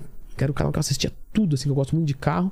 Daqui a pouco, dois dos integrantes viraram meus alunos, eles me chamaram pra Ah, participar é? e eu Amigos gravo. Por carros? Vou ver isso daí. Eu gosto também de, desse tipo de A gente-. Isso eu não conheço. E aí eu virei integrante do, do, do canal. Ah, é? O canal que eu sou fã, eu virei integrante. Então, assim, é umas bizarrices na minha vida que, sabe, eu acho A gente não controla, cara. Não controla esse- esses caminhos que se cruzam, né? E tudo isso pra voltar que, enfim, perdi a linha de raciocínio, como fala o Sardinha, foda-se, né? Ele fala, do nada ele solta um foda-se, adoro. Eu não falo muito palavrão. É, eu- comecei a reescrever isso, eu falei, pô, eu sou audiovisual, eu vou, eu vou fazer vídeo. Né, na, na internet. Chamei três caras, falei, ó, vamos fazer nós quatro? Eu posto na primeira semana, você na segunda, ele na terceira, outro na quarta. E aí, pra não ficar muito eu toda hora, né? Um por semana, toda hora eu. Imagina, só hoje eu posto um por dia. É. A gente não. Né? Não tinha essa, Não. essa ideia. aqui. Os três deram pra trás. E aí eu fui e fiz sozinho, né? É, Comecei a gravar vídeo, como só tinha eu, porque não tinha ninguém. O pessoal foi obrigado a me consumir, É. né? E aí eu fui aprendendo no meio do caminho. Se você voltar lá no meu primeiro vídeo, você vai ver que eu não tinha desenvoltura. Eu Ah, não mas era. É normal, isso, é normal. mas eu não era um cara, sabe? Eu não era um cara bom. Não era um cara bom. Eu, eu, eu fui aprendendo. O bom do YouTube ou do- das redes sociais é isso. Você pode ir aprendendo no, no percurso. Né? Fazendo. É. É, é, E, é. e qual foi o primeiro vídeo que explodiu, assim? Pelo assunto? ou Então, pelo... engra- é, foi sobre creatina, Foi? mas eu nunca tive. A minha carreira é bem engraçada, assim. Eu nunca explodi. Eu nunca, tipo. É mais pela consistência do É. que ter viral. entendeu? É, eu sou. Eu sou o cara que passou na prova de recuperação. É verdade, é verdade. Eu não sou inteligente. Eu sou persistente. Tá no lugar certo, então, cara, né? né? Sentiram melhor agora? Opa! Não, vindo um programa de inteligência LTDA é, combina comigo. Totalmente Tamo, limitado. tamo junto nessa. Só que eu sou o cara Esforçado. esforçado. É, Eu tô nesse time também. Eu tenho uma, uma amiga que ela começou a trabalhar comigo e, cara, ela não sabia ligar o computador. Ela não sabia ligar. Ela falava, liga o computador. Ela ia, Olhava, vinha no monitor e ligava. eu falei, não, mas e aquilo? Eu nem sei o que é isso aí, que era a, CP, a CPU, a, A torre. CPU, né? Ela olhava e falava, nem sei o que é isso. Mas sabe por que eu acreditei nela? Porque ela é chata, cara. Eu falei, ó, é isso, é assim, é tal. Cara, ela dormia e acordava com o negócio. E ela é boa pra caramba hoje no que ela faz. Por quê? Persistência. Então a minha vida sempre foi de persistência. Eu sempre fui constante. Por exemplo, eu posto um vídeo por dia, tem anos, e nunca teve um dia que não teve vídeo. Nunca. Eu tenho agenda, eu tenho, eu tenho vídeos gravados, eu até fiquei surpreso. Um por dia, postando direto até dezembro. Que? Já tá gravado. Já tá certo. Mano, você é muito organizado, cara. eu- sou. Ela, ela, ela. Não contrata a Isa ela sofre. pra Ela trabalhar sofre. com você. Você tem alguém pra editar seus vídeos? Tem, tem. Hum, se Uma pessoa chamada Isa pedir emprego. Não O funciona. que, que você acha, Paquito? Louco, né? Eu não vou, não vou pronunciar. Você não Eu não vou. Ô, Lene, pode não? É, eu acho que é meio arriscado. É arriscado, É, né? Pensa duas vezes. Isa, a gente te ama, tá? Isso é pra cutucar ela, não é pra deixar ela mais eficiente, é? É, precisa. Mas eu, sou- eu sou. Eu gravo, tipo. Já peguei dia de gravar 25 vídeos, assim. Vou gravar. Que pá, no mesmo dia? 25 no mesmo dia. Eu mando tudo pra edição. O cara fala, meu, você é o melhor cara de trabalhar do mundo. Porque sempre tem frente gigantesca, você grava muito rápido. E eu adoro. Então você é bem. É, um, um cara bem. Eu sou muito metódico, sou regrado, tá? chato. Por exemplo, a minha namorada foi lá na casa. Vou falar da toalha. Ela pegou. não, ela pegou. Tá, tá a toalha. Tem, a toalha, tem um jogo de toalha dupla bege e dupla preta. Aí tava a bege. Nossa! Ela foi e pegou a preta. Eu olhei e falei: por que, que você fez isso? Cara, igualzinho. Você não tá vendo que é a bege? Você pega a outra bege. Ela, mas é só uma toalha. Não. Aí eu falei, não, sei o que realmente tá é- falando. Minha casa é a mesma coisa. É se assim. tiver aqui, se tiver, ela vem aqui e faz isso aqui. Ah, deu que bonito e tal. É. Nossa, que bonito, tá assim. Eu olho e falo, eu falo, Eu- não. eu- Isso é doença, eu desgraça." também tô nessa Eu aí, fico- cara. Eu fico louco, louco. Minha mulher diz, eu comprei uns pratos. Eu falo, não, não, não, não. Que, que prato você comprou? Ela compra um prato que tem nada a ver com o resto. Cara. Isso, eu sou desse cara, assim. Então eu sou, eu sou sabe, é, extremamente metódico e até me fez muito mal, É, né? tem, tem que ter E- um limite, senão realmente começa É, a fazer hoje, mal, né? hoje eu tento, né? Que nem eu da toalha eu olhei e falei, não. Respirou, contou até 10. É muito, e até porque é muito subjetivo, porque poderia ser assim, ah, eu vou colocar duas toalhas diferentes pra saber qual que é a minha, qual que é a sua. Então, assim, talvez ela tinha um linha de raciocínio que foi até melhor do que a minha. É. Então eu não posso esperar que ela haja como eu espero que ela haja, co- como, que eu, como eu agiria. Então eu tento algumas coisas, lógico, né? Eu melhorei muito. Né? Ela vai falar, pô, era pior do que isso. Era muito pior. Melhorou mesmo? que Não, agora eu vou falar dela. uma coisa. É. Aí conheci essa bela peça, a Malu. Ela é a pessoa Foi mais dia desorganizada. dos namorados esses tempos aí, hein? É. Ah, eu tenho que contar aquilo lá depois, um negócio Opa! legal. Não, um negócio legal. Mas assim, e ela é a pessoa. Era, melhorou muito também. Mais bagunceira que eu já vi na minha vida. Ah, é? Eu olhava e falava, não um vai dar certo. perfeito, isso. é. Não, não vai dar certo. Eu olhava assim, ó, xícara pra não sei onde. Eu olhava as almofada virada. Eu, não vai dar certo, eu não quero mais. Não quero. Aí eu olhava pra ela e falava, ah, eu quero sim. Então, ela aprendeu a ser. Porque são os dois polos, né? Então ela aprendeu. Ela melhorou muito a organização dela. E eu aí tem que partir dela, mas como que eu tô com o microfone, eu falo o que eu quiser. E eu, eu melhorei pro outro lado, que eu acho que eu relaxei um pouco mais também de, de não ser tão, né, tão chato assim. Porque isso dá ansiedade, isso dá. Você fica nervoso com uma coisa que não precisa ficar nervoso. Então. Eu acho que eu tô melhorando. Ela tá me ensinando a ser melhor, me deixando mais desorganizado um pouco. Entendi. Fala, ô Lene, eu vou pedir um favor pra vocês, mandar uma pergunta, porque eu, eu bebi muita água. Você sabe o que eu tenho que fazer agora. né? É, Ó, é, emendando aquela hora que você falou do treino em jejum, o, o Alessandro Joda, ele mandou uma pergunta aqui falando o seguinte, ó. Você falou de cardio em jejum. Tenho 128 quilos, 1,73m e 38 anos. Treino e faço cardio em jejum e me sinto muito bem assim. Não tenho tontura e nem fraqueza. Me sinto até mais disposto. Estou errando? É, de certa forma, faço intermitente. Sim, jejum intermitente. É, o que que acontece? Você tem três estágios pra quando você resolve treinar em jejum, né? Então, você tem o estágio do completamente iniciante, que provavelmente é uma pessoa que não vai se dar bem com isso, tá? Por quê? Porque os mecanismos regulatórios que eu expliquei aqui, GH, glucagon, adrenalina, noradrenalina, né, as as catecolaminas no geral, o- o cortisol, de uma pessoa iniciante, ele não funciona muito bem. Então, às vezes você pode fazer uma atividade física e perder rendimento ou até passar mal. Quando você vai melhorando isso, que você vira um- intermediário, aí é bacana. Porque quando você é intermediário, os mecanismos funcionam bem. Então você começa a se regular bem, então você treina bem, faz o cardio bem, tá tudo certo, não passa mal. Mas quando você vira um avançado, volta a ser ruim de novo. Por quê? Porque os mecanismos funcionam ainda melhor. Só que a intensidade do seu treino sobe tanto que você tem uma tendência a perda de performance, passar mal mais difícil. Mas perda de performance. Então, assim, quando você estiver se sentindo bem, ok, continua. Mas de vez em quando, sabe, uma vez a cada, uma vez por mês, pega lá, manda bastante carbo e faz tudo alimentado. Que aí você vê se tiver uma resposta melhor, você fala, é melhor eu parar de treinar em jejum. Então, aí depois daí pra frente você só treina e alimentado que vai ser melhor. O cardio já é mais tranquilo, que é de baixa intensidade. Manda mais uma aí já. Que o pessoal tá. É, a Natália, ela falou aqui o seguinte: como perder gordura na barriga e não no resto do corpo? Hum, só com lipo. é. não tem ou com Não tem criolipólise. como, né? Você Não. escolher o lugar que você quer. É, não tem Porque a como. barriga parece que é a última que você consegue perder, né? É, Tem a normalmente ver? É, é uma coisa genética. Então, por exemplo, tem mulher que é no tríceps, então seca tudo e o tríceps fica, né? Então cada pessoa tem uma, uma região, que é a, a última a emagrecer e a primeira a engordar. E aí você só tira isso de forma mecânica mesmo. O resto é persistência, tempo de dieta, vai sair. Só que às vezes, se o jogo é estético, será que tá valendo a pena? Que esse que é o grande ponto. É, Ah, o jogo é estético, então eu quero zerar essa barriga. Mas aí você fica com aquele rosto que parece que já morreu. exato. Né? Será que vale a pena? Será que vale a pena ficar muito magro e parecer né, uma pessoa às vezes tá até doente, mas eu não tenho barriga? Então tem pessoas que com barriga ficam melhores num contexto. Então, como é um jogo estético, tem que ver o que, que fica mais bonito, né? E não. é, Tem pessoal que fica muito estranho o rosto, né, cara? Quando Mas, emagrece tanto, né? E, e aí o ponto é, é uma palavra que o Silvio, que edita os vídeos, ele odeia. Ele falou, não fala nunca mais essa palavra, que ela, ela não é boa, o pessoal Qual? não se sente bem.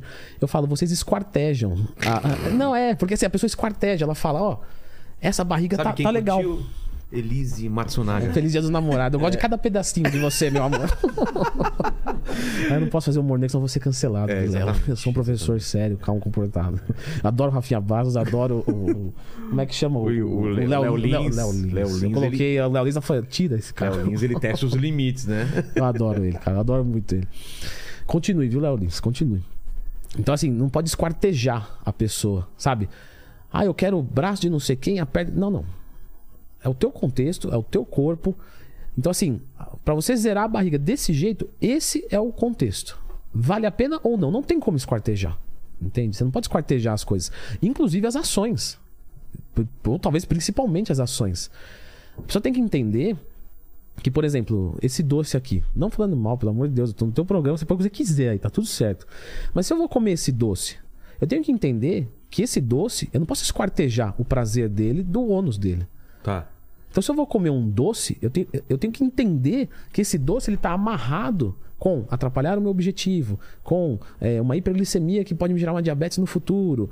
Entende? E também eu não posso esquartejar ele das coisas boas. Ah, uma coisa que me dá prazer, uma coisa que remete à minha infância, uma coisa que. Então tá tudo ligado. Quando você pega o doce, você puxa uma corda de coisas. E tudo aquilo, quando você come, você está aceitando. Então, quando você for pensar em furar sua dieta, não pensa no prazer daquilo ali. Pensa em tudo que está vindo junto. Talvez essa reflexão ajude a pessoa a tomar uma decisão, é, vamos colocar assim, mais inteligente do futuro. Porque inteligente do presente é comer, com Entendi. certeza. Você tá, tá pensando só no presente e no prazer imediato. Isso. E, e que é importante também. Só que não Às só. vezes, né? É. Porque, por exemplo, que nem eu falei, o lance aí, vamos voltar lá na Coca Zero. Então, de repente, compensa eu tomar uma Coca Zero, porque isso remete à minha infância em detrimento de comer uma barra de chocolate e desistir da dieta. Então, tudo tem que ter uma inteligência por trás, uma fineza. As coisas não podem ser montadas por nutricionista, por professor de educação física, por médico, de uma forma esquartejada, de uma forma grosseira. Tem que, tem que ter uma profundidade maior nas coisas. Entendeu? Por exemplo, a partir do momento que eu faço uma renúncia do álcool no sábado, isso é bom pro meu organismo. Mas pode ser péssimo quando é o dia dos namorados e eu vou acompanhar uma pessoa que gosta. Né? Eu falo como se eu não gostasse, eu adoro também. Mas você entende que tá tudo amarrado? É, então, assim, é só jogar o jogo consciente. Às vezes compensa colocar, se a pessoa tem controle, ah, quatro balinhas dessa após almoço, computado nas calorias dela, ao invés de deixar, não, você não pode mais daqui pra frente, aí um dia ela come o saco inteiro e desiste. Entendi. Fala, Lênis. É, o seguinte, ó, o Ítalo Tavares, ele tá perguntando aqui, Leandrão, O que você acha da proteína texturizada da soja para ajudar a bater os macros? É legal falar porque o pessoal acha que soja é uma proteína ruim, igual um cara lá da academia falava, ah, isso é comida de porco, não pode comer isso aí não. cara grosseiro. É, é, coitado do porco. Não É. faz nada a ver. Coitado, não fez nada, cara. A proteína de soja ela tem um valor biológico de 78, certo? E o frango tem um valor biológico de 80. Então você vê que em termos de qualidade de proteína é muito parecido, né, as proteínas animais da soja. Então soja é excelente. Eu tenho, eu tenho aluno vegano, 100%, ganha músculo normal. É uma dieta um pouco mais enjoativa, porque você restringe um grupo de alimentos. Então você tem que martelar mais em soja, misturar milho com ervilha, arroz com feijão, etc. É, às vezes suplementar. Mas é totalmente possível crescer sem nada animal. Sabe? Sem nada, nada, nada, nada. Então, proteína texturizada de soja é bom sim. Aí sempre tem um pra falar, ah, mas eu não tenho na minha dieta. Eu não sou da gangue da soja, eu não sou vendedor de soja, não tem nada a ver. Estou dizendo que é uma opção viável. Por exemplo, um- uma, uma vez uma aluna não tinha muita grana, ela falou assim, e, e ela, eu deixo mérito pra ela, que eu poderia falar como se fosse eu. Ela falou: eu posso misturar a carne moída vermelha com a carne moída de soja? Porque pra mim não muda o gosto, dilui e, e- e fica muito mais barato. Porque soja é muito mais barato que carne vermelha. Você fala, pô, uma estratégia legal. E ela fazia isso. Então soja pode, não que precisa, né? Pode fazer parte da dieta. Aí o pessoal às vezes fala dos fitoestrogênicos, né? Que, que são hormônios femininos de planta, vamos dizer assim. E só que eles não têm afinidade com os nossos receptores.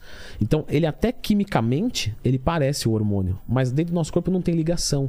Então, você não vai ter ginecomastia, não vai ter diminuição de testosterona, nada disso. Tem um- uma, uma pesquisa muito legal que fizeram com ginastas, deram um monte de soja para elas e depois mediram os tudo certinho os hormônios, sabe? Maravilha.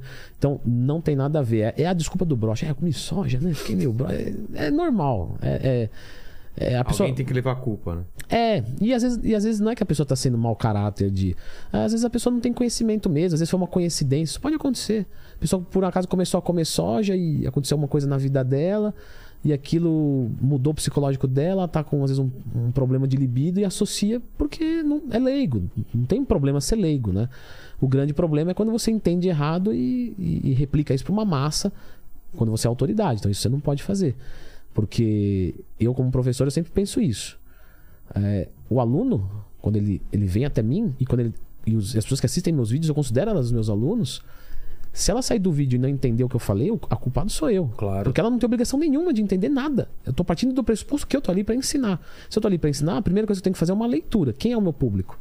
Por exemplo, eu tenho vídeos de, sei lá, é, como emagrecer. Eu tenho vídeos de como secar. Eu tenho vídeos de como perder músculo, perder gorduras e ganhar músculos. São basicamente tudo igual, só que cada pessoa digita de um jeito. E o jeito dela procurar já mostra se ela é leiga ou não. Então, são três vídeos iguais com linguagens diferentes. Porque eu tenho o pressuposto que quem vai acessar são pessoas diferentes. Então, isso é, é, é uma preocupação didática. Porque eu poderia falar de uma maneira só. Não, tá aí. Aí eu solto um, um cutting e a pessoa fala, mas o que que é cutting? Tipo, eu não sei o que é cutting. Que é O um, que é cut? é um, é um- um período que a pessoa faz uma dieta de redução de gordura corporal. Então, uma dieta em déficit calórico é uma dieta de cutting. Só que se eu falo cut, o cara fala, ixi, não sei o que é isso, tchau, fechei. Isso aqui não é pra mim.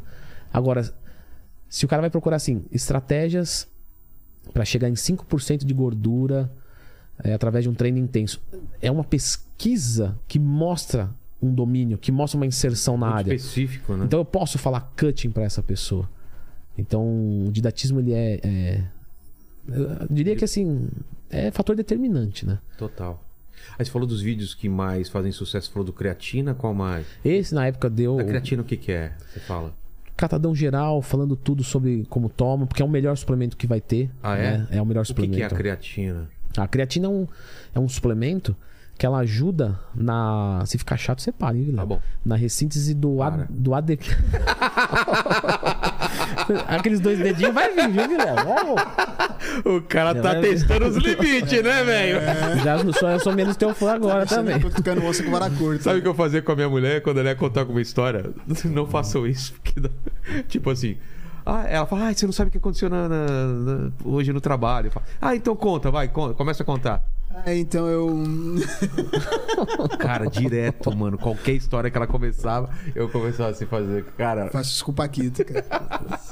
Bom, desculpa, vamos É. lá. Creatina. creatina. Você tem, tem um papel pra desenhar? Tem a câmera aqui em Tem, cima, tem, não tem, tem? Vamos Ainda lá. tem? Tem. O, Tá. o, o Lene pega pra gente. Que aí vai ficar mais fácil, Tá entendeu, bom. Vilela? Senão. A letra tá bonita, hein? A gente É, ganhou de alguém aí, Ah, é? né? De algum convidado aqui. Qual que é o meu presente inútil de hoje, Vilela? Que eu também vim só pelo interesse. Nessa caneta eu levo ela aqui. Aqui. É, você vai usar metade ou. Acho que tanto faz, vamos ver. Então vamos lá. Aí vai de acordo com, Aqui, ó. com a minha loucura.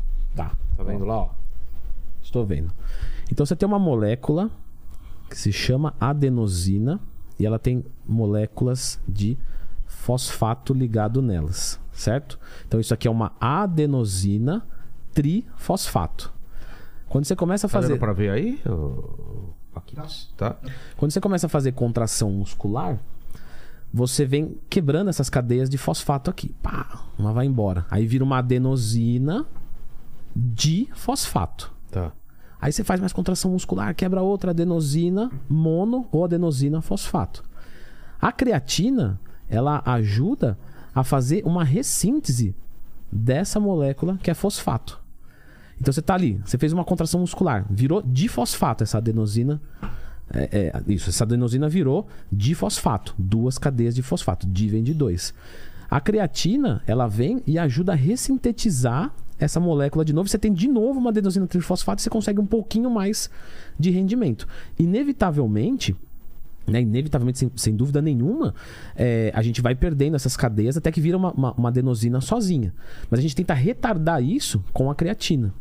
Aí existe um- uma outra substância, né, que é a, que é a betalanina, vou botar aqui BA, que é a betalanina, que faz esse mesmo papel da creatina, só que ela faz por outra via. Então você pode associar a betalanina com a creatina para melhorar a ressíntese do ATP, adenosina trifosfato. A betalanina atua por outra via, né? Então, essa via aqui é o seguinte: a gente tem enzimas, certo? Então, uma enzima ela catalisa uma ação, ela acelera. Então, ela, trans- ela transforma, por exemplo, uma coisa pequena numa coisa grande numa velocidade mais rápida. E quando você tem um ambiente ácido, né? Essa, essa enzima ela é uma proteína.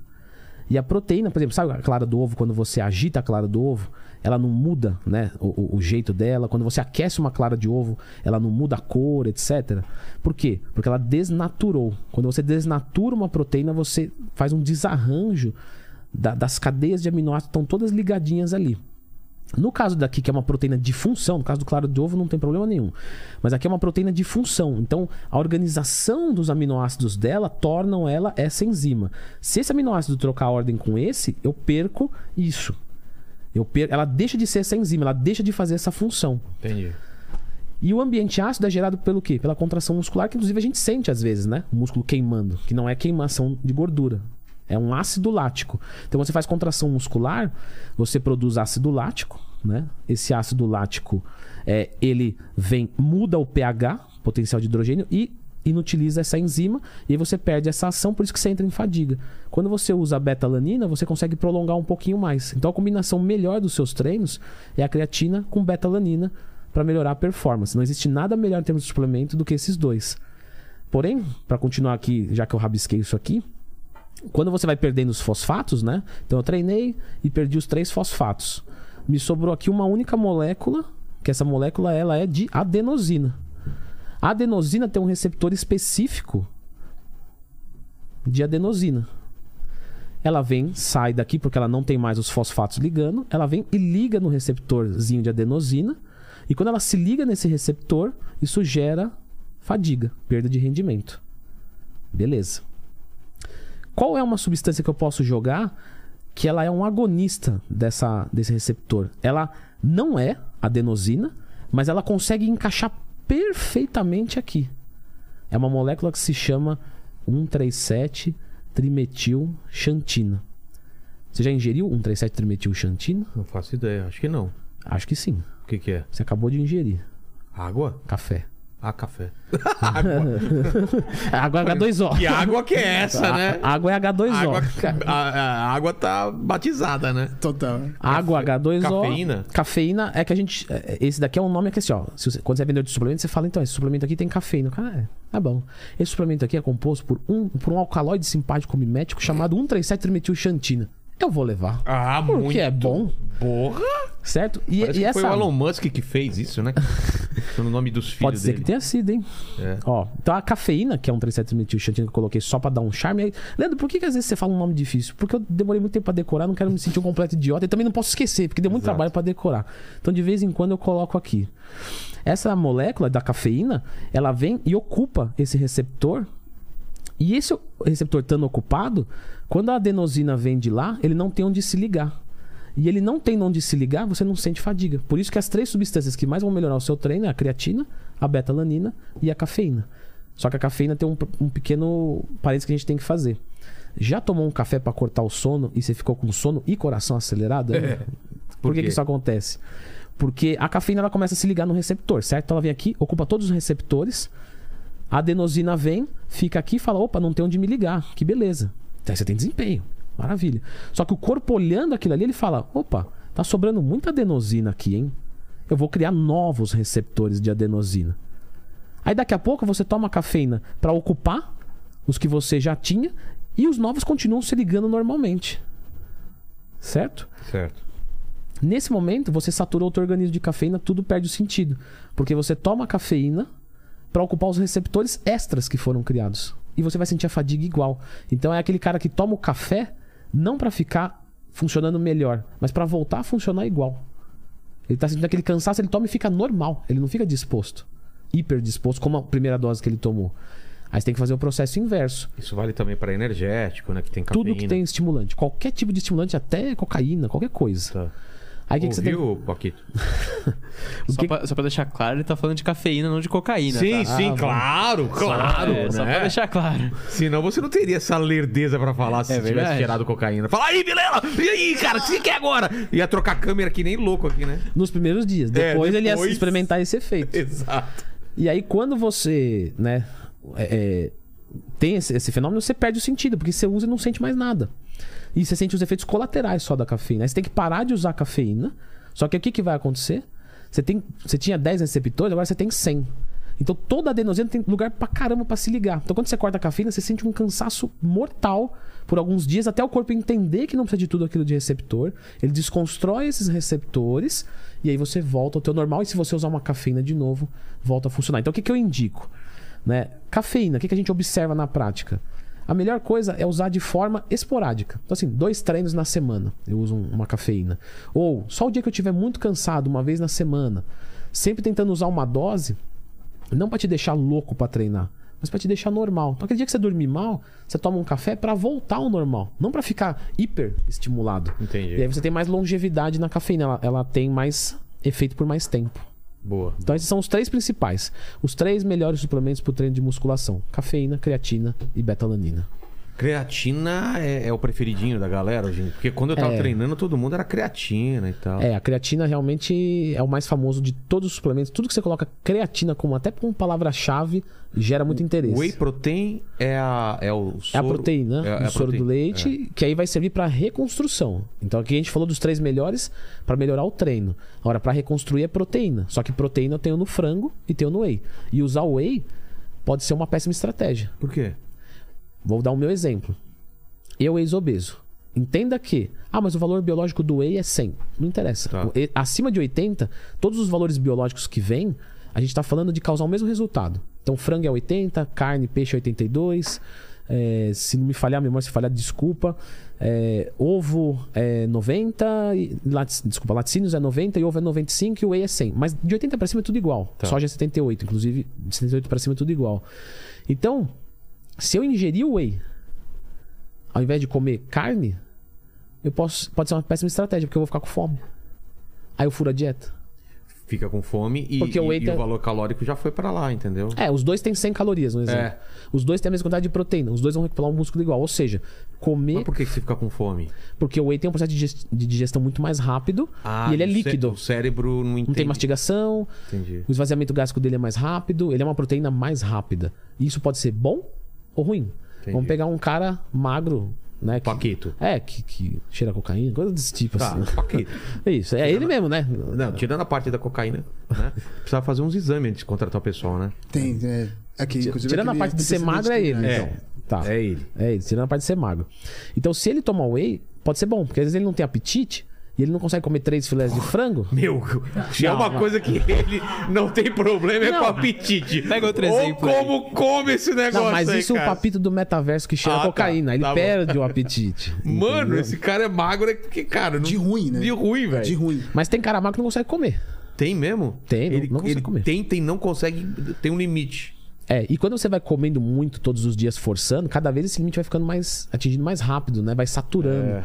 Então, por exemplo, nesse caso, ele Se ele tivesse um... problema de, de, de apetite, então... o whey, por exemplo, é uma boa. Ah. Agora, você vai pegar uma pessoa que tá obesa e vai tirar o frango dela pra colocar o whey, É Aí, de novo, pra caramba, é. É, aí é tudo assim, tudo é um contexto. Só que o whey pode gerar um estímulo psicológico nela de estou tomando alguma coisa e vou treinar melhor. Então tudo é um contexto. Você tem que sentir quem que você tá atendendo. Pô, uma pessoa muito leiga que acredita que o whey é uma coisa sensacional. É, pra mim, quando eu tava, quando eu comece... eu tava treinando ano passado e tomava whey, pra mim era pior, porque não, não passava fome e eu tava ingerindo mais coisa, né? Então, exatamente. Então assim, é... porque todo mundo fala, ah, começou a treinar, compra um whey.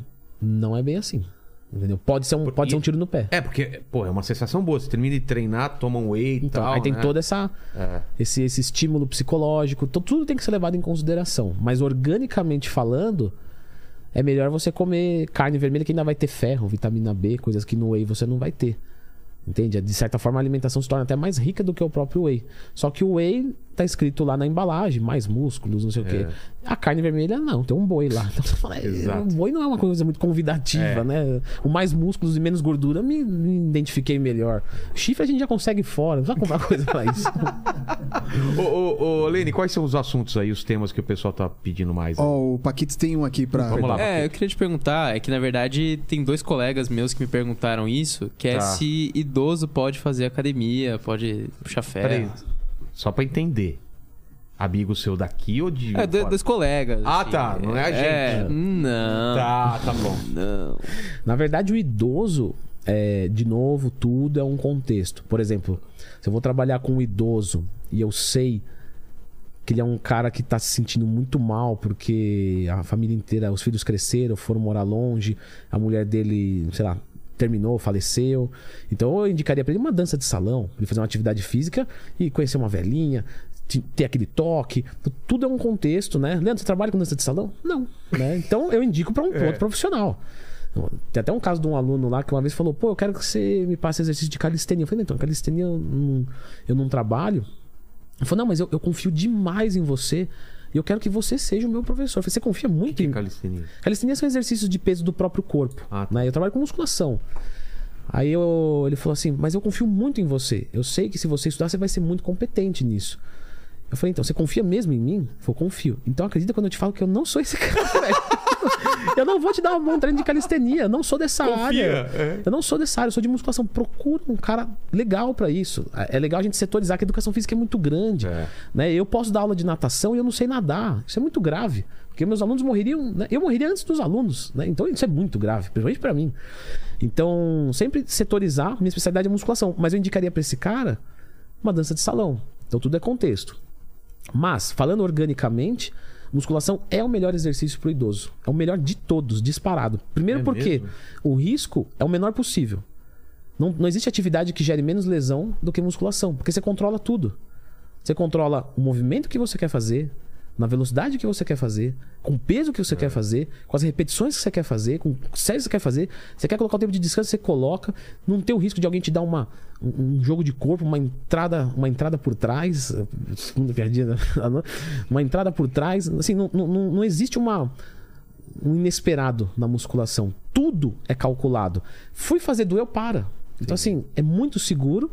E o, e o principal problema do idoso é, a gente está diretamente ligado à nossa condição muscular. Lembra, lembra que você falou? Pô, tô sentindo que eu já não consigo fazer as coisas do dia a dia. Né? E o que, que você vai buscar para voltar a conseguir fazer as coisas do dia a dia? Músculo. É. Então, exatamente isso. O idoso, a condição motora dele, a independência dele, Não, ele só sai. deixa claro que, do jeito que tá falando, dá a Parece, tá- impressão. parece que você é idoso e é, tá dá a destruído. impressão que tá falando pra mim, mas tá falando pro cara idoso, cara que tem sua certa idade e tal. Sim, a, a sua idade é. ó, 39. Só, só a Mari pode falar. 39, eu não sou idoso ainda. Sim. Idoso é a partir de quantos anos? 60. Ah, então. Sessenta. Tô longe disso, né? Tá longe, tá longe. Mas, por, por exemplo, o, o Gasola teve aqui, ele tem mais de 60 e tá bem pra caramba, sabe, Raul Gasola? Cara? Então, quando você se cuida, o que a gente tá vendo hoje são idosos melhores que cara de 20 anos. Com certeza. De 20. Com certeza. De 20. Então, para um idoso, né, essa condição motora, pra- na verdade para todo mundo, mas é que o idoso ele tem uma tendência natural de perder massa muscular. Esse processo é chamado de sarcopenia. Ele é normal. Ao decorrer da vida a gente perde músculo, a gente não ganha. Cada ano que passa a gente vai perdendo cada vez mais músculo. Até o momento que você não consegue sair da cama e ir pro vaso sanitário. Putz. Então, você. E não, não tô dizendo que você tem que virar fisiculturista. Não é isso, não tem nada a ver. Se você não quiser nem ter muita hipertrofia, tudo bem. Mas você precisa estimular todos os músculos do seu corpo. Numa intensidade que seja adequada. Então, a maneira mais fácil de você conseguir isso é quando você faz a musculação, porque você tem um treinamento que a gente chama de split. Que é um treinamento onde eu divido todos os músculos. Eu quero trabalhar só o trapézio, eu consigo. Só o ombro, eu consigo. Só o peitoral, eu consigo. Então, a musculação pro idoso é sensacional, sabe? É a atividade física primeira de todas. Só que não adianta se ele não gosta. Mas tem aumentado o número de idosos Muito. que fazem musculação? Porque antes se acreditava que fazia mal, né? Ah, é? É. Podia quebrar alguma coisa, É, lesionar. é. Por exemplo, é, quando a pessoa vai ficando idosa, a DMO, densidade mineral óssea dela, vem caindo, né? Já viu aquelas tiazinhas que ah, é, caiu e quebrou o fêmur? Exato. É o contrário. Ela quebrou o fêmur e caiu. Ah, tá. É o contrário. O pessoal acha que ela, ah, uma quedinha, ela tava muito frágil. Não, não. Ela caiu porque ela quebrou o fêmur. De tão poroso Tão que ele frágil. tá, ela deu um mau jeito, quebrou, ela caiu. Cara. né? E aí, como é que você aumenta essa densidade mineral óssea? Existe um, um efeito chamado efeito eletropieso, que é um efeito de magnetismo de carga mesmo. E você consegue isso com impacto. Só que aí, se você pegar um idoso e colocar ele para ter impacto, para correr, ele estoura a articulação dele porque a musculatura é fraca. Como é que eu consigo efeito eletropieso sem, né, para melhorar minha densidade mineral óssea, Sem impacto. sem impacto? Musculação. Entendi. Então, assim, musculação é muito completo. Muito completo. Não, não quer dizer que você não pode associá-la com aeróbico. Não quer dizer que só tem que ser ela. Porque aí, qual seria a minha orientação para um idoso, igual eu coloquei? Pô, faz dança de salão três vezes por semana. Faz três vezes musculação. Natação. Natação também ok. Tá bom também. Eu prefiro a dança de salão por causa da coletividade, Entendi. De né? Mas tudo bem. Sentir participando de um grupo e tal. Mas se a pessoa não gostar, a gente tem que sempre trabalhar. Eu sempre falo, a gente tem que fazer. É, é melhor a gente fazer o segundo melhor método do mundo o resto da vida do que o melhor método do mundo por uma semana ou um mês, né? Então isso, isso eu bato muito com, com os alunos, assim. Aí a outra piada, eu bato muito com. Meu, mas sempre a gente cai em uma piadinha, né? Incrível. Ele tenta, mas não. Ah, eu bato muito com os alunos nessa tecla, mas eu quis dizer. É, Gente, não adianta montar uma coisa que vai dar certo no papel. Não adianta. Isso daí. Isso aí. Então você imprime um treino, cola na geladeira e não É. faz. Beleza. O que importa, assim, segundo melhor método do mundo. Pô, já trabalhei com um aluno. É, não gosto de fazer perna. Beleza. Então vamos fazer o seguinte: no final do treino, A, você vai fazer cadeira extensora. No final do treino B, você vai fazer flexora. Por quê? Porque você já tá na academia, um exercício só, vai lá e faz. É, é bom isso? Pra não ter um dia só de perna, né? Pra ele não ir. Aí vai falar assim, pô, mas é bom ele dividir assim, faz só máquina. Já trabalhei com um aluno que só treinava na máquina. Ó, não faço agachamento, não faço leg press, é só extensora, flexora, adutora e abdutora. Só. Aí você fala, é um bom treino? Então, pra quem? É. Ah, pra ele. Não, ele poderia fazer isso, isso, isso. Tudo bem, mas aí eu escrevo no papel e não faz nada. Aí pra quem não tem nada, metade é o dobro. Exato. Então, se é nada ou metade, então metade. Então, você tem que trabalhar com o aluno, não contra ele. É, você tem um vídeo só sobre treino de perna, né? Tem. É, é falando isso ou, ou tem mais informação? Não, eu acho que lá era mais. é, tinha foco em posterior, foco. aí São coisas mais, mais avançadas. Inclusive, uma orientação pessoal, né? Tem cara que não começou a treinar e tá procurando treinamento de ombro com foco em deltoide posterior. O cara tá começo muito só avançado. treina, né? É. Isso, exatamente. Você não tem deltoide ainda pra pensar em focar o posterior. Aí é de novo, seria o mesmo que você sair da autoescola e querer dirigir um carro de Fórmula 1. Não faz sentido. Qual que é o duro da internet? É que você tem um passo a passo quando é na faculdade, mas na internet não. Tá tudo aqui, ó. Tó. É.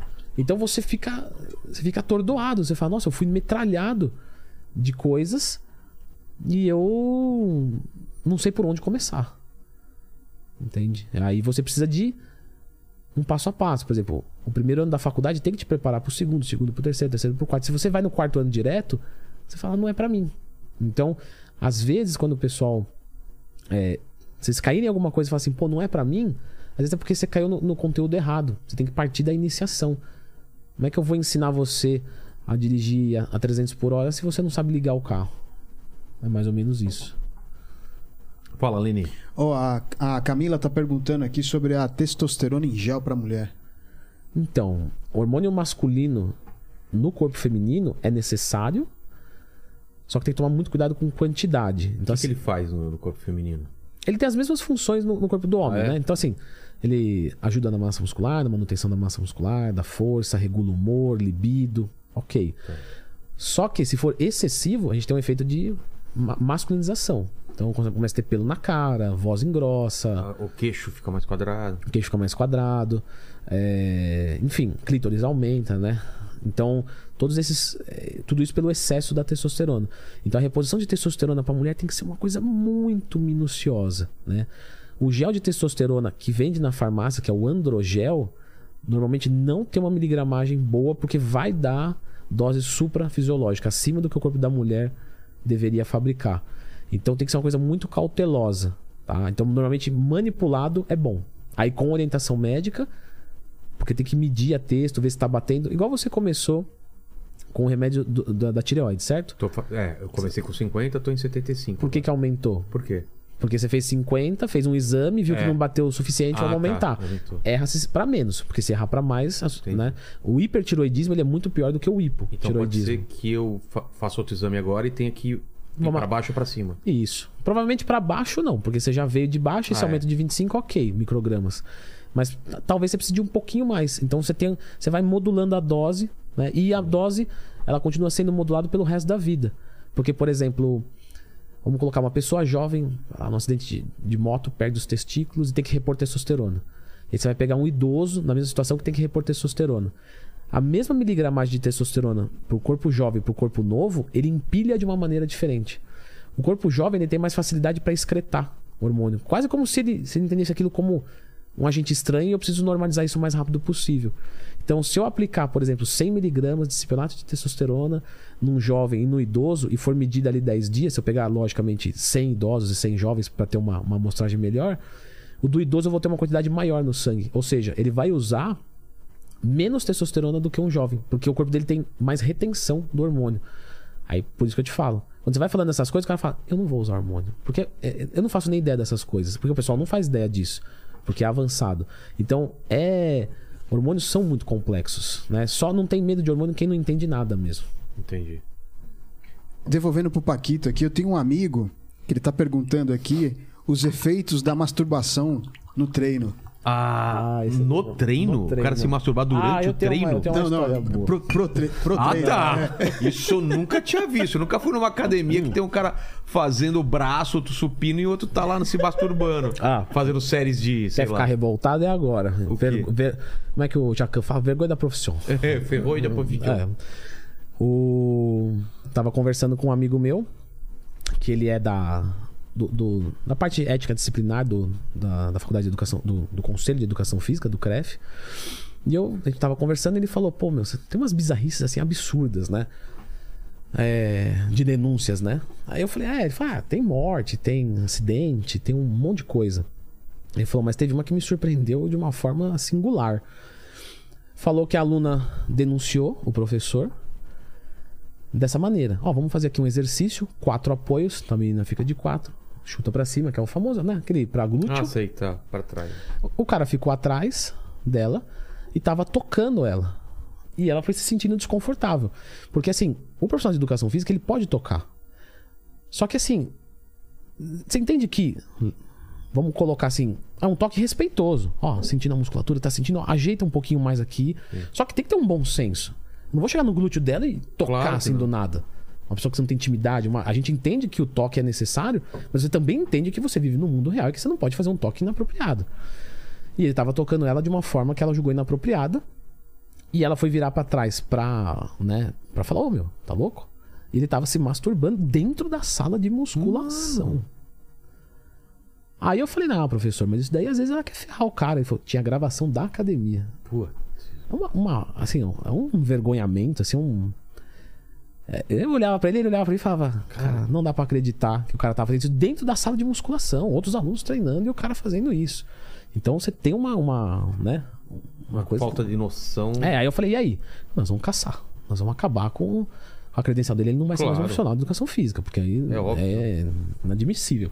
Mas voltando à, masturbação, até gravei um vídeo que eu sei que uma pessoa que você. Eu imagino que você gostou bastante dele, que é o Wesley, o Delanogari, que é o Sim, psicanalista, sim, fantástico. Demais, demais. Sou bastante amigo dele. Também é um outro cara. Eu vi ele na internet e falei, pô, esse cara é legal, vou seguir ele. Quando eu segui, tava lá, seguir de volta, ele já me seguia. Eu falei, pô, é, Pô. não, eu te acompanho e tal. Então eu tenho essas sortes dos caras que eu sou fã, me pelo menos me conhecerem, né? É. Essa estreita relação é muito legal. O Wesley é um queridíssimo. Pra quem não viu o do Wesley, Putz, é tem que assistir. Tem que assistir. Tem que Assista o podcast dele, inclusive, sugiram aqui. Claro, se você está assistindo na televisão, não vai ter, mas se você está na internet, sugiram aqui, coloca aqui, ó.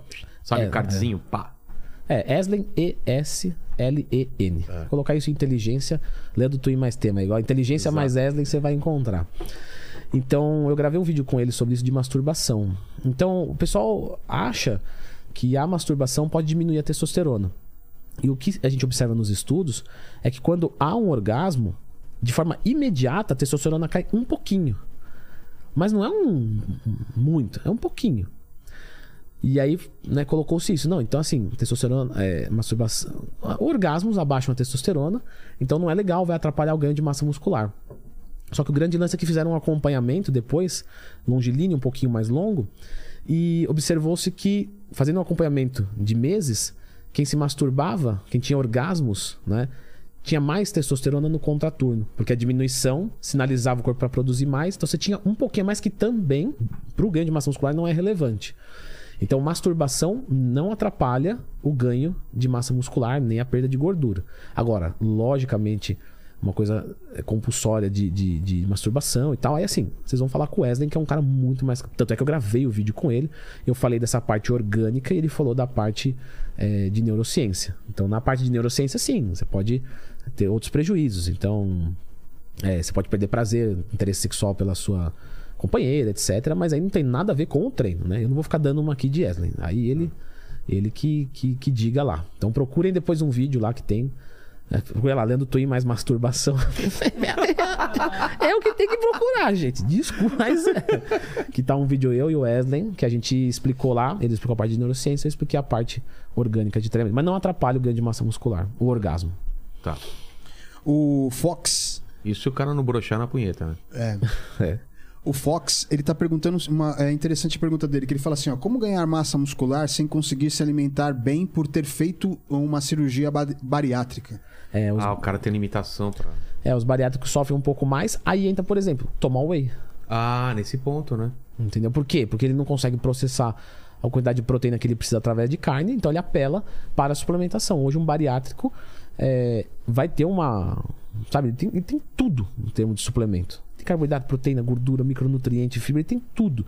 Então ele tem que apelar mais para uma, uma dieta com mais suplementação, com mais refeições líquidas. É normal. Tá? Aí a indicação é: procure um nutricionista que de preferência tenha experiência com bariátrico, né? Isso, porque às vezes você vai trabalhar com um cara que não tem experiência, às vezes ele porque a gente tem que entender que assim, a gente tem nutricionista que trabalha com uma coisa, ou trabalha com outra, ou trabalha com outra. É, professor de educação física, a mesma coisa. Médico, a mesma coisa. Eu costumo falar para os alunos né, da, da, da consultoria, pro, nos cursos eu falei isso também. Até para você escolher um bom profissional, você tem que ter conhecimento. Se você não tiver conhecimento nenhum, você não consegue nem escolher o bom profissional. Eu tô cansado de atender alunos que chegam lá e falam assim: Ó, Leandro, pô, fui no médico lá, falei de testosterona, cara, pô, mandou embora. Fala assim, mas quem que era o médico? Você pesquisou sobre ele antes? Não, endócrino, marquei lá e tal. Eu falei, não. Você tem que procurar um médico do esporte. Que trabalha com gente que quer estética através dos hormônios. Ah, ok. Achei esse cara. Entre esses caras, a gente tem os picaretas, os que não sabem nada, os que entraram ali porque é um mercado lucrativo, e a gente tem os bons profissionais. Como é que eu vou descobrir um bom profissional? Ah, eu vou olhar o Instagram dele e vou ver o que ele fala. Mas para eu saber o que ele fala, se ele tá falando besteira ou não, eu tenho que ter um pouco de conhecimento. Então eu preciso estudar. Então, até, né, pra você escolher um bom mecânico, você não pode ser muito burro. Porque se você não souber nada de mecânica, o cara te enrola. Exato. Só que no carro, o carro para. E no teu corpo você fica broxa, se ferra. Então é bom demorar mais pra escolher o profissional que vai te atender. Tem alguma coisa que o pessoal toma que pode realmente, que tem aquela, aquele papo, né, do cara ficar broxa, ter algum problema de disfunção erétil?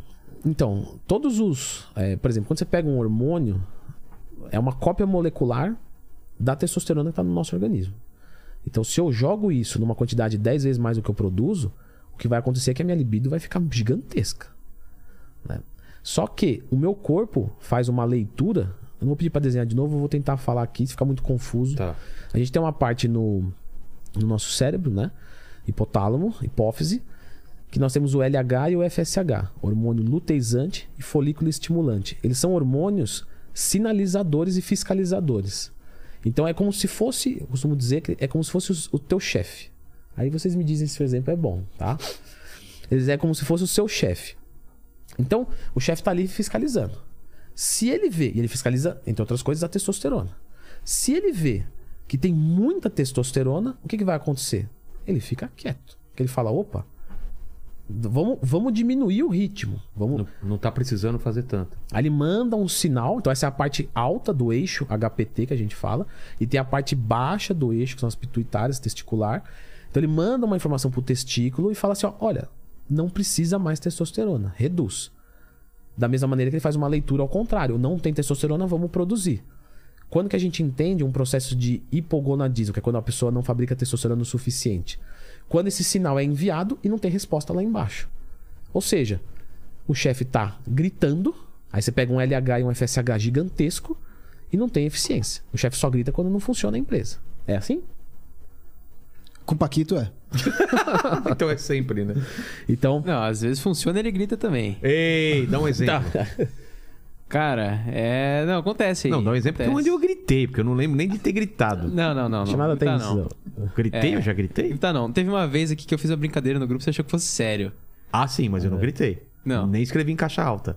Talvez. Caixa alta é, Não, mais- é mais feio que gritar. alta, é. Grita, mas não escreve em caixa Não, eu alta. nunca escrevi em caixa alta. Menos mãe. Mãe pode. É, mãe pode. não tem problema nenhum. A, a Luísa tá pedindo dicas aí pra emagrecer. Tá. Não, só, só pra Não, terminar. não terminou Ah, não aqui. terminou, Ô, Lenny, Então, então, então, então Perdão, o- perdão, o- perdão. Porra, Lenny! Cara, você não tá prestando atenção nessa conversa!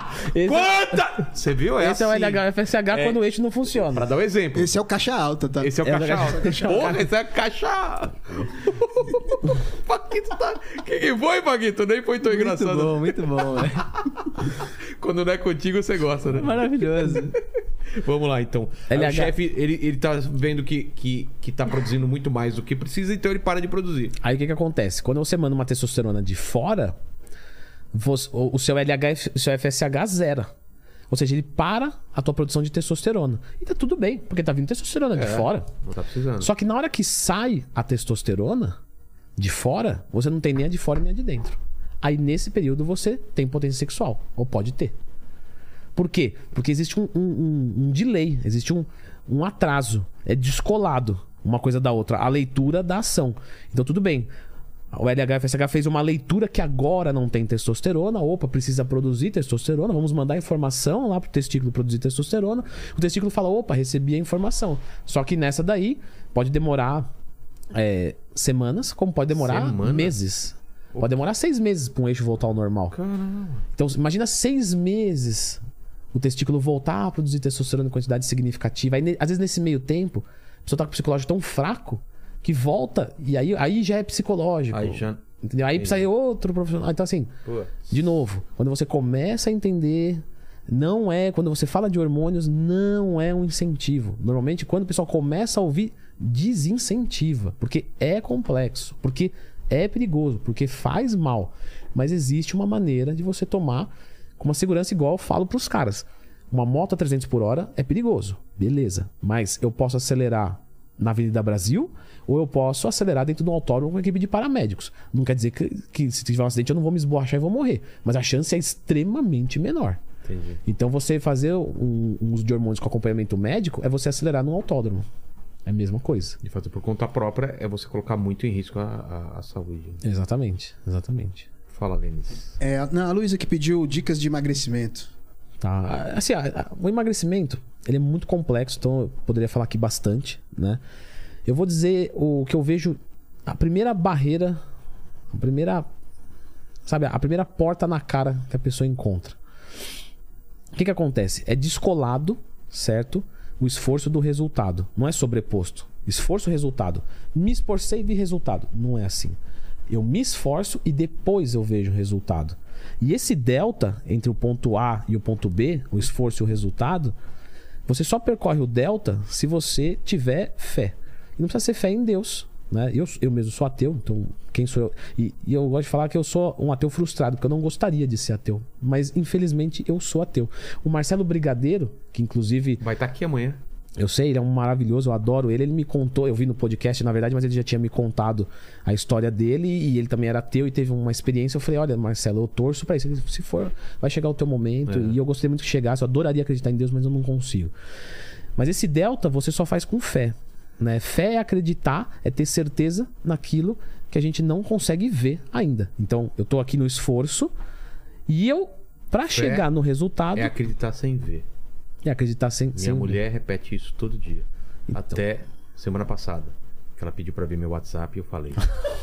Tenha fé. Ótimo. Gostou dessa, hein, Lene? Olha lá.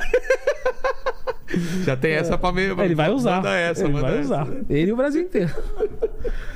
Bom, pode usar. É, da fé, igual a sua mulher com certeza usou, ficou Usou muito tranquila, claro, ficou muito claro, calma, claro. não é? Mudei até minha senha agora. Esse delta, essa fé, É você- de você.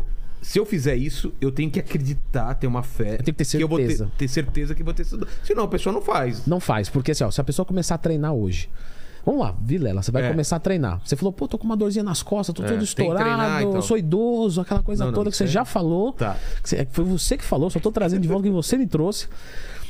Só que quando você começar. Vamos assumir um, um Vilela do metaverso que, Tá. pô, você tá muito gordo, muito inoperante, muito fraco, com colesterol alto, com glicemia ruim, e você come jujuba, e você eh, come pizza. Transa pra caramba, assim, tipo, mano, negócio. Ah!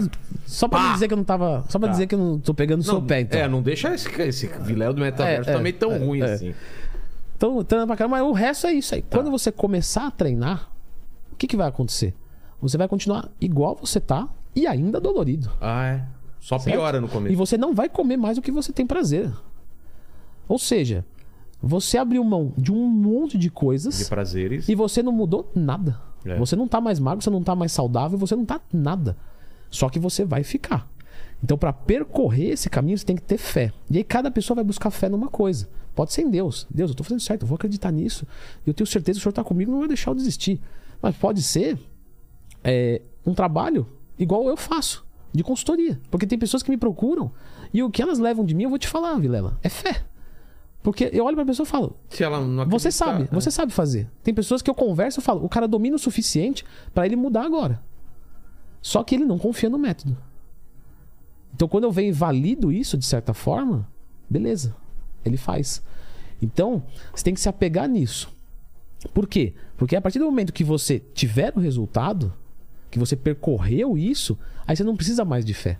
É. Porque você já viu que vale a pena. Quem é que. Ah, você entrevistou um monte de gente. Quem que é difícil treinar? Quem que é difícil fazer dieta? É o Fernando Sardinha? Não. Não. Mas ele não tem que fazer uma dieta muito mais complexa que você. Ele não tem que treinar muito mais pesado do que você. Ele não tem que treinar com muito mais técnica do, do que você. Não é muito mais difícil o que ele faz do que você. E por que, que ele acha fácil e você acha difícil? Porque ele vê o resultado, ele sabe. Então o pessoal fica procurando e confundindo empolgação com motivação.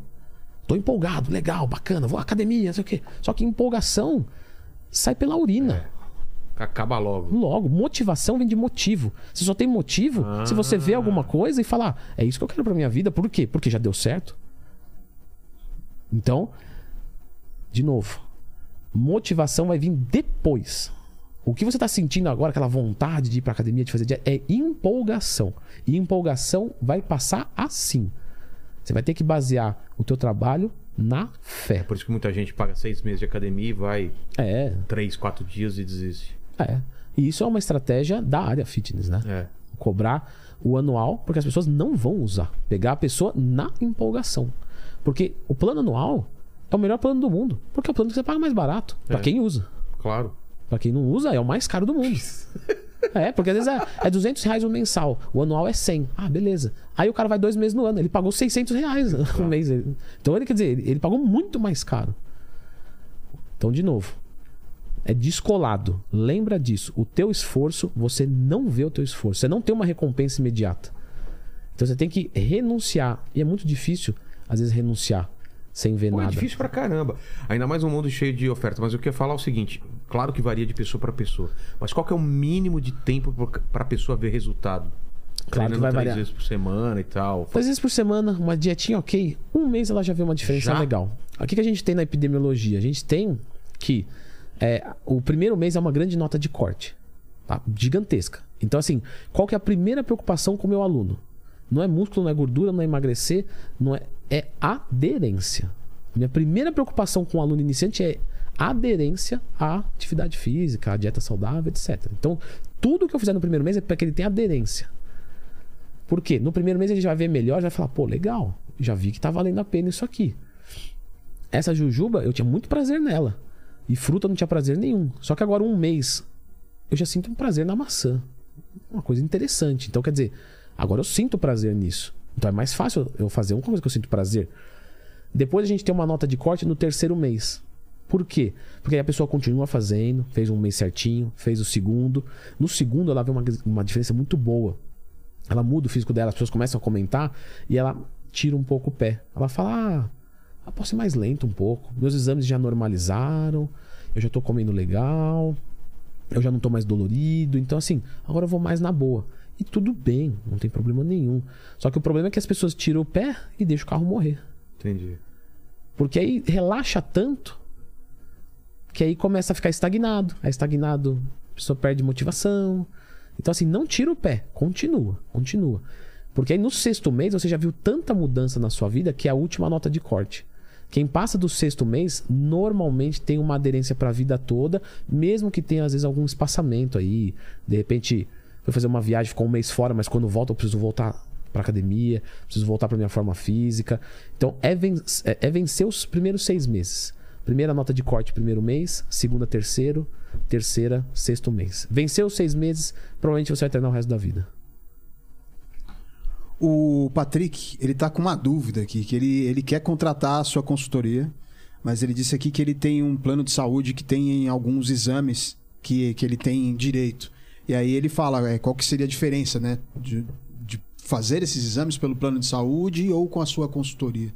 É, assim, eu não sou médico, então os exames não são feitos comigo, né? Os Vai exa- pedir. É, eu, é, eu posso solicitar, pedir, e aí a pessoa faz os exames e manda para eu fazer uma leitura, lembrando uma leitura superficial. Então, o ideal mesmo é ele passar por um médico também. É, lógico, por exemplo, eu não- se eu olhar um colesterol ruim, eu vou falar, pô, tá ruim, então vai lá e procura um profissional. Mas o ideal é que sempre tenha um. Né, a gente nunca pode invadir a área dos, dos colegas, né? Às vezes o aluno me pede assim, pô, faz um treino pra mim de mobilidade, né? Uma coisa. Eu falo, não, isso é fisioterapia. Pô, mas você não consegue? Então, mas eu não, não- posso, assim, fica chato, desagradável. O cara estudou a vida inteira pra isso. Eu vou chegar lá e vou atropelar, né? Então procura um fisioterapeuta, procura um, um profissional respe- respectivo de cada área. O que eu posso fazer é te dar uma orientação. Poxa, olha, eu acho que você deveria procurar um endócrino. Porque o seu problema é esse. Mas eu não posso falar assim, olha, medica lá 75mg disso. Não, posso fazer isso. O pessoal está perguntando aqui é, quais são os problemas que, a- que elas podem encontrar nessa vida fitness, né? Digamos em treino, é, enfim, é, treino errado, tô- alimentação Tô errada. idoso demais, vou de novo fazer. Vai, vai. Ó, quando você vai iniciar a vida fitness, o que vai acontecer? Você vai ser bombardeado com um monte de coisas. O que eu sempre indico para os alunos é o passo a passo. Então, primeiro de tudo, a aderência. Então, se preocupe, por exemplo, tá muito difícil começar a, a treinar e fazer dieta, então só começa a treinar. Pô, mas não vai ter resultado nenhum. Lógico que vai. Porque se você começar a fazer, se você começar só a treinar e continuar comendo as mesmas coisas, você já tem um aproveitamento diferente, a sua saúde já vai melhorar, você já vai emagrecer, você já vai ganhar músculos. E aí, quando isso ficar mais basal para você, treinar vira normal, então você começa a fazer uma dieta, mas às vezes não precisa ser uma dieta muito complexa, né? Por exemplo, vou comer da, comia de manhã leite integral, Todd e, e pão com, sei lá, queijo amarelo. Então, assim, não adianta trocar por mandioca e, e atum de manhã. Você não vai conseguir fazer, cara. É uma mudança, é uma curva de 180 graus que você tenta fazer a 200 por hora. Você vai ser ejetado da curva. Então, você tem que reduzir a velocidade e contornar essa curva. Como é que você vai fazer isso? Então, assim, pô, de manhã eu comia leite, eu tomava leite integral, troca pelo leite semi-desnatado. Ah, o Todd, usa o Todd Light, que é um Todd que tem o mesmo valor calórico, mas ele adoça mais, então você usa menos quantidade. Troca o pão branco, de repente, por um pão integral. Troca o queijo amarelo por um queijo branco. Então você tem um café da manhã razoavelmente parecido, mas nutritivamente muito melhor. E vai fazendo os ajustes aos poucos. É, eu uso a analogia do carro. Uma, uma curva cotovelo a 180 por hora, uma curva a 180 graus, cotovelo a 200 por hora, você sai da pista, você não contorna. Fala, Lene. É, agora essa é uma dúvida minha, assim. Eu tenho a mania de, de manhã, sempre comer um pãozinho francês. Pãozinho, pão branco, né? Tem algum problema? Então, nenhum alimento tem problema. O que tem problema são é, coisas fora de contexto. É, porque eu, entendo o que ele tá falando, porque de Eu vez sei. ou outra demonizam O pão, o açúcar. o, pão, o é. ovo, o leite, não pode, não, não é assim, né? Então, é que assim, quando eu vou atender um aluno, eu tenho que me fazer algumas perguntas. Quem é o meu aluno? Onde ele quer chegar? O que, que ele precisa fazer? E o que, que ele pode fazer? Quando eu faço essas quatro perguntas, eu consigo determinar algo para ele. Então, vamos assumir é, que eu estou montando uma dieta para mim. Então, quem é meu aluno? Eu. Onde ele quer chegar? Ah, ele quer emagrecer. O que, que ele precisa fazer? Pô, ele precisa de déficit calórico. O que, que ele pode fazer? Ah, ele pode fazer um déficit calórico. Tudo bem. Só que aí quando eu vou montar minha dieta, eu gosto muito de pão. Então, assim, eu poderia comer, sei lá, 500 gramas de melão quando eu acordasse, meio quilo de melão para matar minha fome? Poderia. Ou eu poderia trocar por um pão francês. Nutricionalmente é diferente. Talvez eu não tenha tanta saciedade. Talvez eu não dê tanta vitamina e mineral pro meu corpo. Mas talvez eu colocar o pão francês me dê aderência. E para onde eu quero chegar, que às vezes é um percentual de gordura de 12%, tá ótimo. Agora, se eu quiser ser um atleta de altíssima performance e querer descer para 3% de gordura, Que não é o caso do Lene. então Aí eu não vou poder. Tem que fazer sacrifício. Exato. Então é aonde você quer chegar. Mas você, por exemplo, você come pão, você tem. Você, você, tá, você tá. Em que ponto que você tá? Você dá, se, dá, se dá a liberdade de ver. Ah, hoje eu É. vou quebrar um pouquinho, vou. É que assim, como é, existem duas fases na nossa vida, e isso serve para qualquer coisa. A fase de criação e a fase de manutenção. Fase de criação, pô, tô fazendo faculdade, trabalhando e não ganhando nada e escutando bronca dos outros. Quando eu me formo, eu não pago mais a faculdade, então aquele dinheiro vem pro meu bolso, eu não ganho aquilo, eu ganho o triplo e eu não tenho mais chefe porque eu abri meu próprio negócio. Fase de manutenção. Então quer dizer, numa fase de criação, a gente se dedica muito, que é justamente aquilo lá da fé. Então primeiro eu coloco energia e depois eu faço a coleta. Tá. Só que quando você é acostumado a colocar energia, energia, energia, energia pra mudar, mudar, mudar, mudar, quando você precisa tirar o pé, porque você fala, agora é manutenção, eu posso me dedicar menos do que isso.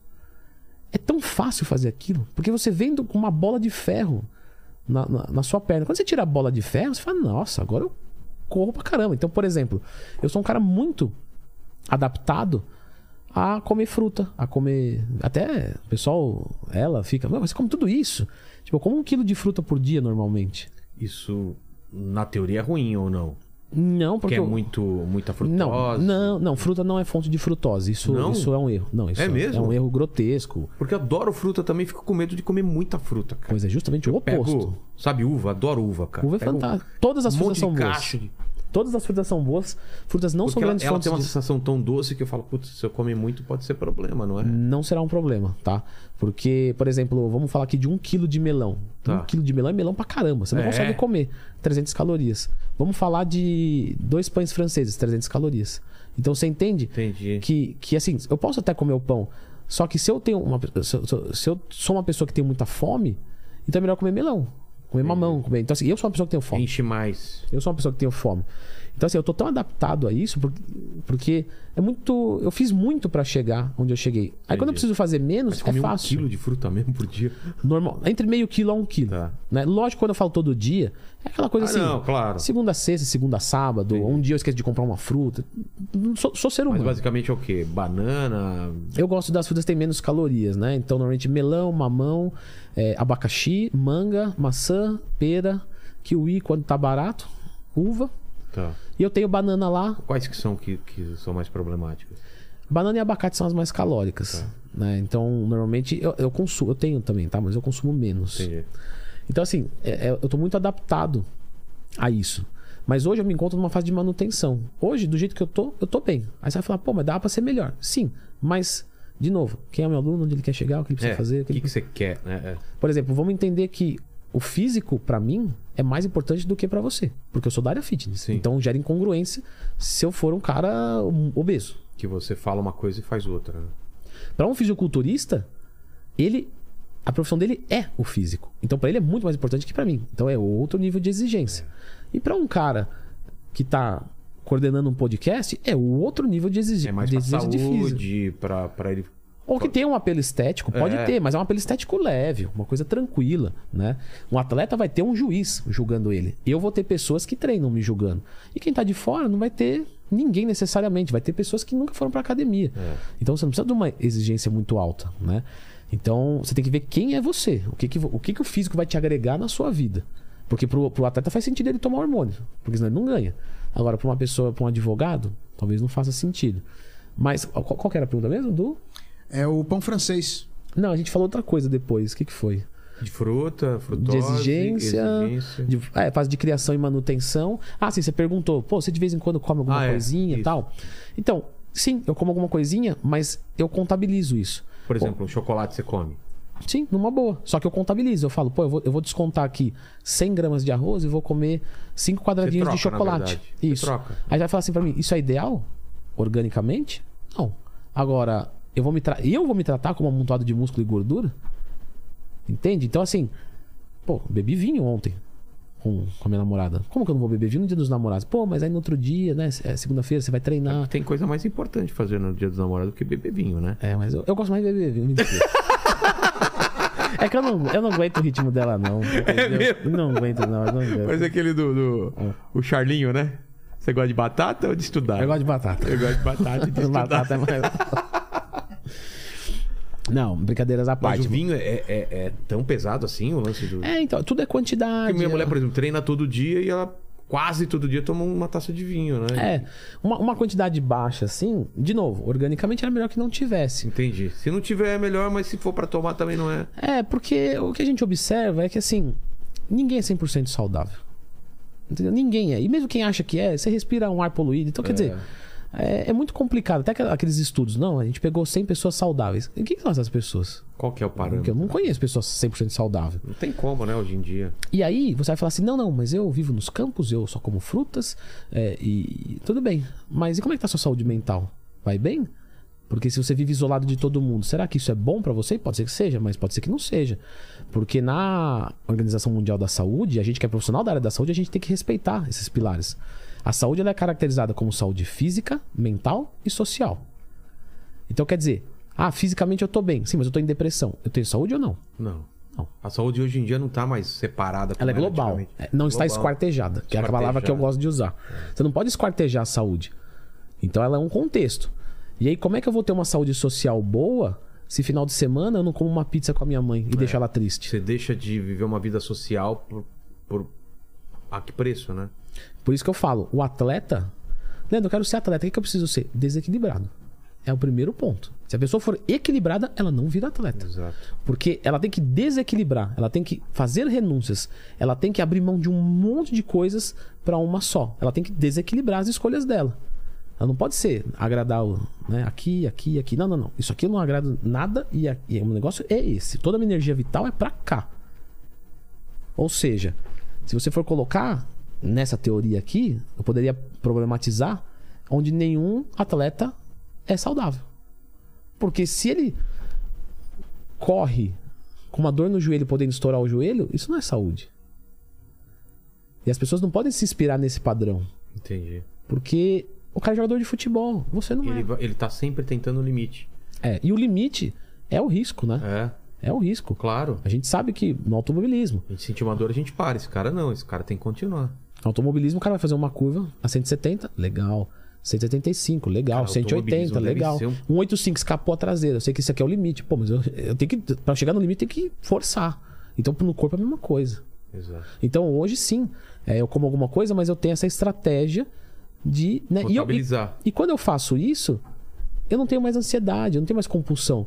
Porque o Wesley é uma pessoa maravilhosa, mas ele é, ele é meu professor de neurociência, né? Ele é meu professor. Então, tudo que eu falo aqui é referência dele. Inclusive, uma coisa errada, aí você xinga ele. Não, não xinga, não, não xinga aqui embaixo, vai no dele, Vai vai, xingar lá que a culpa é dele.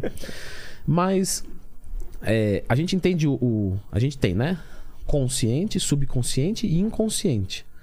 O inconsciente, ah, quando a gente faz uma renúncia, quando a gente nega alguma coisa, a gente não tá. é, isso é Freud, né? Isso não tá colocando. A gente não tá colocando. A gente não tá excluindo aquilo da mente. A gente tá apertando lá. Como se fosse. Aqui é o inconsciente, é uma piscina. Eu tô, e o consciente é a área aqui que eu tô respirando e tal. Na verdade, eu tô pegando meu desejo como se fosse um balão e colocando dentro de uma. de um tanque de água. O que, que, que aquele balão faz se você soltar aqui com a mão? Ele vem pra cima de uma vez. A compulsão é o quê? É um balão. Outro balão. Outro balão. Chega uma hora que tem tanto balão que hora que sai vem todos de uma vez. Aí a pessoa não come um quadradinho de chocolate que ela ficou com vontade de comer. Porque não, é, não se trata mais de um quadradinho. Se trata de 50 barras que ela não comeu. E aí isso fica por vários dias até esvaziar. E é assim mesmo, cara. E é assim. E é assim. Ou seja, como é que eu evito a compulsão? Atendendo um pouco. Porque eu também tenho que ter bom senso. Então, ah, tô com vontade de doce. Poxa, eu tô com muita vontade de chocolate ou eu posso comer uma gelatina zero, que é tranquilo, não vai ferrar minha dieta? Porque a gelatina zero não atrapalha nada. É, né? Então eu como uma gelatina zero. Aí sempre tem um pra dizer, pô, mas não é uma coisa que chocolate. Mas eu não sou retardado, eu sei que não é. Só que o grande lance é, isso daqui você come à vontade, não atrapalha nada hoje, ou você vai comer uma barra de chocolate que vai atrapalhar tudo. Ah, o, o ideal seria também não comer a gelatina zero, porque tem corante, tem não sei o quê. Sim. Mas aí. Tem que ser passo a passo o negócio. Eu, te- eu tenho feito com, com gelatina, tem me ajudado a, a gelatina zero é. a Nossa, diminuir o chocolate, que é o meu grande problema. Uma barrinha de proteína, pode ser também. Né? Aí de novo, ah, mas não é um chocolate. Sim, não é um chocolate, mas. É, não, mas dá a sensação do doce, de alguma coisa mesmo, já, já ajuda. Às vezes o café me ajuda, às vezes. Sim, pra mim também. Café adoçante canela. É. Tira a vontade do Canela? meu doce. Canela. É bom também? Eu gosto, eu gosto. Fala, Leni. O, o Lucas tá dizendo aqui que é o seguinte: ele começou a treinar porque ele queria ganhar massa muscular físico. Ele, é, ele se sentia magro e ele queria engordar um pouquinho. E aí ele fala que de vez em quando, no final de semana, ele dá uma escapada no McDonald's, assim. O comer dia um- do lixo. Vamos É, falar do dia do lixo dia aí? do lixo. Aí ele falou se tem algum. Qual que são os riscos desse dia do lixo, no caso dele. Não, dia do, do lixo não tem ah, risco nenhum, assim. De novo, é questão de estratégia. O dia do lixo tem como explicar pro pessoal, pra quem nunca ouviu Boa, falar? boa, boa. O dia do lixo é o que ficou popularmente conhecido como um dia eu pegar e comer o que eu quiser. O que eu quiser, na quantidade que eu quiser. Sem se preocupar com aquela vida regrada que você tá nos outros dias. E isso para uma pessoa que está fazendo uma dieta equilibrada, mesmo que gere um rebote de peso, não é relevante. Porque ela voltando para a dieta, isso- se isso permite ela ter mais aderência na dieta, é até interessante. É, mas tem gente que fala, pô, eu ganho 3, 4 quilos num dia Nossa. desse. Isso acontece por um motivo muito simples. Uma pessoa que treina tem mais glicogênio, são as cadeias de glicose dentro do músculo. Tá? Aí a pessoa está fazendo uma dieta restritiva, então ela está com esse glicogênio depletado, ou seja, não tem glicose dentro do músculo dela, tem pouco. Quando ela come isso, já enche o glicogênio só aí já sobe um quilo. Só que é músculo. Aí você fala, pô, mas e o resto? É gordura. Não. Porque se você comer um quilo de feijoada, você aumentou um quilo na balança, porque você incorporou a feijoada. Só que quando a feijoada sai, que é o bolo alimentar, ela vai pro bolo fecal. Porque vai virar cocô. Não tudo, mas uma parte. Só que você come mais em cima.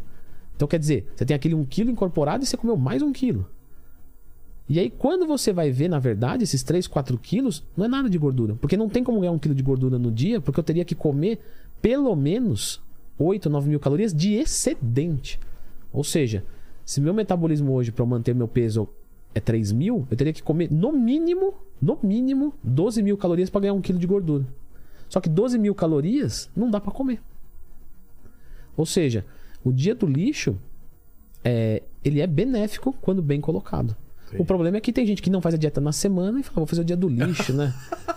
É, é o do mais lixo, então. É o cara que fala assim, nossa, existe um termo também que chama deload de treino. Ah, é? O deload de treino é o seguinte: quando você treina muito pesado, muito pesado, muito pesado, muito pesado, você faz um deload, ou seja, você pega alguns dias para ficar sem treinar, para o seu corpo se recuperar e você até crescer mais. A gente fala, vou fazer um deload. Pô, mas não treinou a semana inteira? O cara quer fazer deload, quer fazer dia do lixo sem fazer dieta. É. Entendeu? Então, assim, isso tem que ter o bom senso. Eu mereço o dia do lixo. Não é se eu, se eu posso, preciso. É assim, eu mereço, porque você tem que merecer. E só merece quem fez a dieta corretamente seis dias, quem treinou corretamente seis dias e quem vai continuar assim. Entendi. E a galera no geral aqui tá perguntando a quantidade de refeições que é o ideal para se fazer por dia. É, a gente sabe que distribuir a proteína, né, em três vezes por dia pelo menos é uma boa estratégia para melhorar melhor de aproveitamento. E eu gosto muito de trabalhar com quatro refeições por dia. Vai de quatro que você não erra, Vilela. Tá, já fiquei com isso na cabeça. Beleza. Então, assim, por exemplo, é, eu, a minha refeição é assim, né? De manhã eu como frutas e normalmente frango. Eu tô adaptado a isso, não é um sacrifício para mim. Aí depois no meu almoço eu como frango, arroz, batata, macarrão, algum carboidrato. Depois eu como clara de ovo e batata, arroz, alguma coisa. E na última refeição, frango de novo. Então eu tenho três refeições de frango, uma de clara de ovo, uma de fruta e três de carboidratos que eu vou variando durante a semana. Então quatro refeições eu acho muito bom. Por quê? Café da manhã, almoço e janta, mais ou menos falando, qualquer um faz. Porque café da manhã o cara acorda em casa, se ele tem pouco apetite, ele come menos, mas ele faz. O almoço, normalmente, né, o brasileiro tá acostumado a parar para fazer, tá tudo bem. A janta também. Você encaixa mais uma intermediária só para dividir melhor a proteína e tirar aquela ansiedade de comer janta, na janta, né? E, e, e aí fica tudo bem. Mas você pode fazer cinco, seis. A gente sabe que de três refeições para cima, para um indivíduo, vamos aí colocar, né, pseudo saudável, não faz diferença. Agora, se você tem uma, por exemplo, vamos supor que tem um nutricionista que está trabalhando com um aluno, com um cliente, paciente, enfim, que ele é, sei lá, advogado. Pô, então o cara fica o dia inteiro no fórum. Não tem como o cara comer seis vezes por dia. Não tem como. É, é, é passar um negócio que vai dar errado. Ah, o cara trabalha numa farmácia. Aí, para entrar na farmácia, ele tem que fazer uma, uma sepsia ferrada. Ele não pode sair no meio do serviço. Ele não pode levar uma coqueteleira com um cheiro, não pode fazer nada. Então, tem que conversar com a pessoa e ver o que é humanamente possível. Na minha experiência, humanamente possível quatro vezes para a maioria das pessoas é bem legal. Aqui foi. Leandro, você acha que faltou algum assunto importante pra gente falar, cara? Pensando nos vídeos que você já fez. Não, A gente acho que- falou bastante coisa, né? É, acho que falamos de dieta, falamos de saúde, treino, É. falamos de hormônios, né? Acho que um ponto para falar de hormônios, né, para não parecer que é só, sabe? Coisa ruim. É, falar dos seus hormônios naturais, porque tem gente que quer tomar hormônio e não explorou nem o próprio hormônio natural. Tem cara que fala, ah, eu quero tomar testosterona, professor. Falei, Mas você não tá usando nem a sua testosterona. Você não tá treinando o suficiente para desafiar a sua própria. Você só vai se encher de colateral. Então, existem três hormônios que são assim, determinantes para o emagrecimento e ganho de músculo. Então, o primeiro grupo dos hormônios, né? A gente, a gente vai entrar com a testosterona mesmo. A testosterona realmente ela é fator determinante para ganhar músculo e perder gordura. Mas atua natural. Então você pode fazer intervenções, né? Tem vídeo meu no, no, no meu canal que tem lá quatro passos para resolver uma testosterona baixa. Então, o passo 4, o passo 3, o passo 2, o passo 1. Então, assim, se a sua testosterona está baixa, resolve isso. Né? E o médico vai resolver para você. Próximo grupo é a insulina. Porque a insulina ela capta, tanto é que os fisiculturistas usam insulina para captar mais glicogênio, para fazer mais síntese proteica. Mas se a sua natural funcionar bem, isso é muito bom. Então você vai lá tira um exame de insulina, de glicemia, ou de Romair, H-O-M-A-I-R, ir, Romair. Então ali você tem um valor de referência bom de insulina. E aí você tem o terceiro grupo, que é o que você medica, que é o da tireoide, que rege o nosso metabolismo. Então vai ver se você não tem um hipotireoidismo ou um hipertireoidismo. Então você tem lá testosterona, insulina e tireoide. Se esses três estiverem funcionando muito bem, você vai evoluir muito bem. Se você não estiver evoluindo, ou você é muito impaciente ou você está fazendo alguma coisa de errado. Então a única dica que eu deixo pro pessoal é vejam esses hormônios, façam uma boa dieta, um bom treino, descansem bem, vocês vão evoluir. Eu tenho certeza que o suficiente para vocês ficarem felizes pro padrão de vida de vocês. Vocês não são atletas. Se vocês se compararem com fisiculturistas, vocês vão se frustrar, porque é a mesma coisa de eu sair da autoescola e me comparar com o Rubens Barrichello, eu vou me frustrar. Lógico, o cara é profissional. Ele vive daquilo. Então não adianta a gente fazer essas comparações. Né? É, se compara com as pessoas que, que, que. Lógico, você pode se inspirar, mas não tenta ser aquela pessoa. Tenta pegar o espírito daquela pessoa. Né? Papo meio de Allan Kardec, né? Rouba o espírito da coisa meio, É. meio macabra. Não, o que eu quero dizer é o seguinte: você vai olhar um treino de um fisiculturista, tudo ótimo. Olha o treino do fisiculturista, mas não tenta copiar aquilo. Não tenta copiar o peso que ele coloca. Não, não é isso. Tenta copiar o espírito que ele tá treinando. Que parece que tem uma arma apontada pra cabeça dele. Então o cara treina até a falha. Ah, Leandro, mas eu vou treinar com a falha até a barra, só com a barra. Não tem problema nenhum. Porque a tua condição e o que importa é, é o que o teu corpo sente, não o que o mundo vê. Então, se o corpo está sentindo que está sendo desafiado, ele vai responder ficando detalhado. Então, copia o espírito de um atleta, mas não as marcas dele. Você não precisa disso. Acho que é um, um- um bom recado, porque o pessoal entra na internet e é acostumado a ser bombardeado com umas coisas de altíssima performance, até em outras coisas. Dinheiro, você vê às vezes cara muito rico, você fala, pô, você mira em coisa muito alta que não. Será que é, sabe? Será que vale a pena vender a sua, a sua paz, a sua, a sua alegria, a sua felicidade numa coisa que às vezes é inalcançável? E você é bombardeado com tudo de bom em tudo, né? Isso que é o pior de tudo. Você entra na internet e você vê o cara mais rico, você vê o cara mais forte, você vê o cara mais famoso. Mais vê- alegre, mais divertido. e aí você fica tentando correr atrás de um monte de coisa ao mesmo tempo, quando na verdade cada pessoa daquela não é que deu certo numa coisa que deu errado nas outras, porque ela, ela escolheu ser bom naquilo. E eu vejo pessoas se inspirando e todas ao mesmo tempo. Não tem como, a gente não tem energia pra isso. Por exemplo, eu, eu gostaria de ter o físico de um fisiculturista? Sim, eu amo esporte. Mas eu não consigo ter o físico de um fisiculturista e gravar um vídeo por dia e ter uma, uma frente de seis meses de vídeo. É. Você entende? São opções, né, que você tem que fazer. E se eu co- conseguir fazer os dois, eu vou deixar de jantar com a minha namorada. É. E se eu conseguir ainda. Então, assim, mas eu tenho que renunciar a alguma coisa. Então, eu gosto de vida equilibrada. Eu, eu, Leandro, tô falando de mim. Então eu gosto de curtir um monte de coisa. E eu não quero abrir mão de nada. Então eu entendo que eu não vou ser o melhor do mundo em nada. Mas eu também não vou ser o pior. Entendi. Obrigado demais pelo, pa- pelo Não, papo. Leandro. Mas a gente sempre. Você, você assiste o programa, você sabe que tem as Ah, per- sim. três perguntas finais, né? Sim. A primeira é a seguinte: a gente falando da sua história de vida, da sua carreira, e olhando pra trás, Leandro, qual foi o momento mais difícil? Cara, assim, teve um. Assim, o momento mais difícil da minha carreira ou da minha vida? Você que escolhe. É, o da minha vida eu vou colocar que foi realmente quando foi aquele bullying cole- coletivo, né? Que até assim. Na infância. É, foi uma coisa que trouxe uma coisa boa, certo? Porque eu fui responsivo àquilo de forma combativa. Mas podia não ter sido. né? Isso. Esse que é o ponto. Então a gente não pode entender que o bullying pode fazer uma coisa boa. Não, o bullying sempre vai fazer uma coisa ruim. Claro que se você está sofrendo isso, você tem que tentar tirar a melhor coisa possível.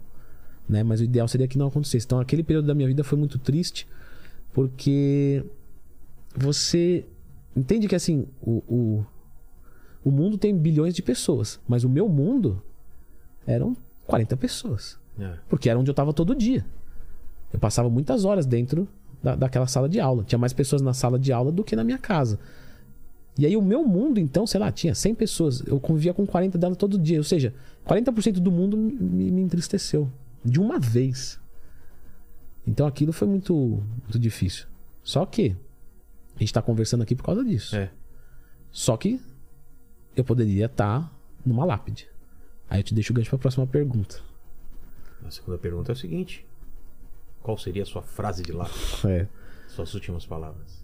Então, eu eu gosto muito de uma frase que não é minha, que é do Chorão, do Charlie Brown, que eu sou fã. Que, que se você parar pra analisar ela, é uma frase brilhante, fantástica. Que é: Podem me tirar tudo o que tenho, né? Menos as coisas boas que eu já fiz pra quem eu amo. E se você parar pra pensar, é muita verdade. Porque, por exemplo, vamos supor, ah, eu sou benevolente e te dei uma casa.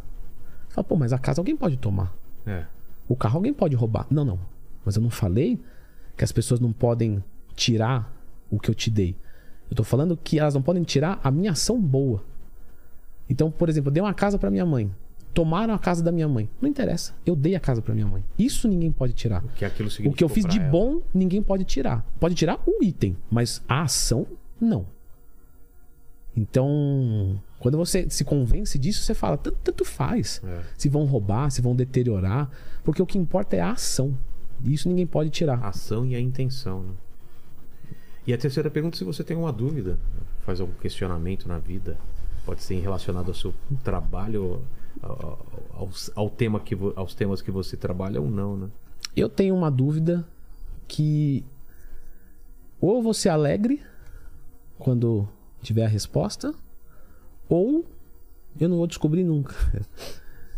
Que é, existe vida após a morte mesmo? Porque eu sou ateu. Eu gostaria muito que existisse. Então, se eu morrer e tiver, tá legal, foi respondida. Só que só vai como, como só- sendo ateu, você acha que não tem, né? Você acredita É. que não tenha. É. Mas assim, só vai ser respondida depois que eu morrer. Então, assim, é uma dúvida que não em vida eu não vou ter. Pelo menos eu acho. Eu Posso ser surpreendido, espero ser surpreendido. É, de repente, os caras descobrem alguma coisa aí, né? Ou, ou de repente acontece alguma. De repente acontece alguma coisa que. né? Então, assim, eu só vou saber depois que eu morrer. Vamos dizer assim, certamente. Só que se não tiver, eu não vou experimentar a resposta. Porque né, a, a morte ou vai ser uma passagem para outra vida, ou um sono eterno que não se sonha. É. Então eu acho que eu vou. Uma luz De- que se apaga pra sempre. Uma, uma- a morte é uma perda de, de conexão, de, de, né, Consciência. de consciência. É. Então, essa é a dúvida que eu tinha. Gostaria muito que fosse respondida em vida. Exato. Mesmo que seja vida após a morte. É. Ô, Lene, você acredita em vida após a morte? Eu acredito. Paquito? Você não acredita nem em vida Eu não. durante a vida? É. Nem aqui eu tô vivo, Nem né? aqui Imagina você tá depois que vivo. morrer. É, eu vi, eu vi uma. Até compartilhei no meu Instagram uma, uma tirinha, uma, uma imagem muito legal, né? Que não lembro qual personagem falava para outro. Falava, ah, dizem que a gente, a gente só. Só, só, se, só se vive uma vez, né? Ele falou, não, a gente só morre uma vez, a gente vive todo dia, É, né? é. a morte que é uma vez só. A vida você escolhe É, quantas tinha um- vezes você quer viver. Tinha um filósofo que falava que viver é aprender a morrer. É. Porque, na verdade, é isso mesmo. A gente. A prova final é essa. E para as pessoas que se preocupam só com o destino, o destino a gente sabe, é a morte. E a viagem, o que, que a gente vai fazer durante esse percurso, né? Porque tem gente que se preocupa, não, quando eu chegar em tal lugar. Não, você vai chegar na morte. E, e durante tudo isso? É, não curte o percurso, né? É, é, eu gosto muito de viajar de moto. Adoro. E a viagem de moto, ela é legal porque, pra mim, lógico, é quando eu cruzo o portão de casa. Eu já tô viajando. É, né? É diferente de um avião. O avião é quando eu chego, porque eu não gosto do avião. É, Então. você quer sair lá o mais rápido possível. É. Não é agradável o percurso, né? Tanto é que a viagem de moto, assim, eu já fiz isso. Eu vou do. Vou sair da minha casa e vou até tal lugar. E quando chego lá, eu volto.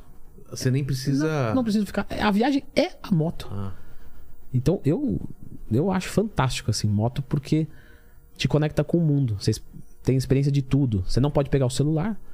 Você não pode comer. é. Se vier cheiro de bosta, você vai cheirar bosta. Se chover, você vai se molhar. Exato. Você não consegue conversar, você não consegue ouvir música, você não consegue. Quer dizer, Tua atenção você, tá toda- você se conecta de verdade na viagem. É, deve ser muito legal o pessoal que fazia viagem longa de cavalo, né? Imagina a conexão que você deve ter na natureza. Tirando pela fazer. região glútea, que deve ficar toda Nossa, destruída. Eu já andei o dia inteiro. você De moto, já dói, de moto já dói os glúteos, você imagina, de- de, de cavalo. Cavalo destrói. Então é isso, gente. Você que chegou até aqui, escreva é, viagem de moto no- Hum. nos comentários. Ninguém vai entender nada, mas o- a gente sabe que você chegou até o final. E a gente sabe que você sabe que a gente sabe. Dá like nesse canal, se inscreve no canal do Leandro Twin, né? É isso? É isso. Só isso? Você não fala, torne-se membro, é, seja feliz.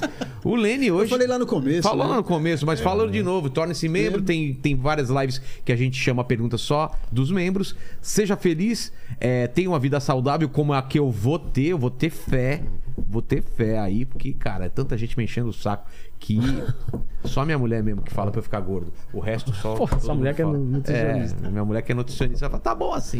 Não, mas é, comer melhor, já tô comendo melhor já. A, a, a dieta. alimentação, a Dieta. alimentação já Não, tá. ah, falta, tá. falta treinar. Não, entendi mesmo. que você falou da namorada. Ah, não, melhor, não, não, não. desculpa, Isso daí- Última do é, dia, tchau. Até lá terminar, tchau. E por hoje foi só, pessoal. Valeu, tchau, tchau. Valeu. Valeu.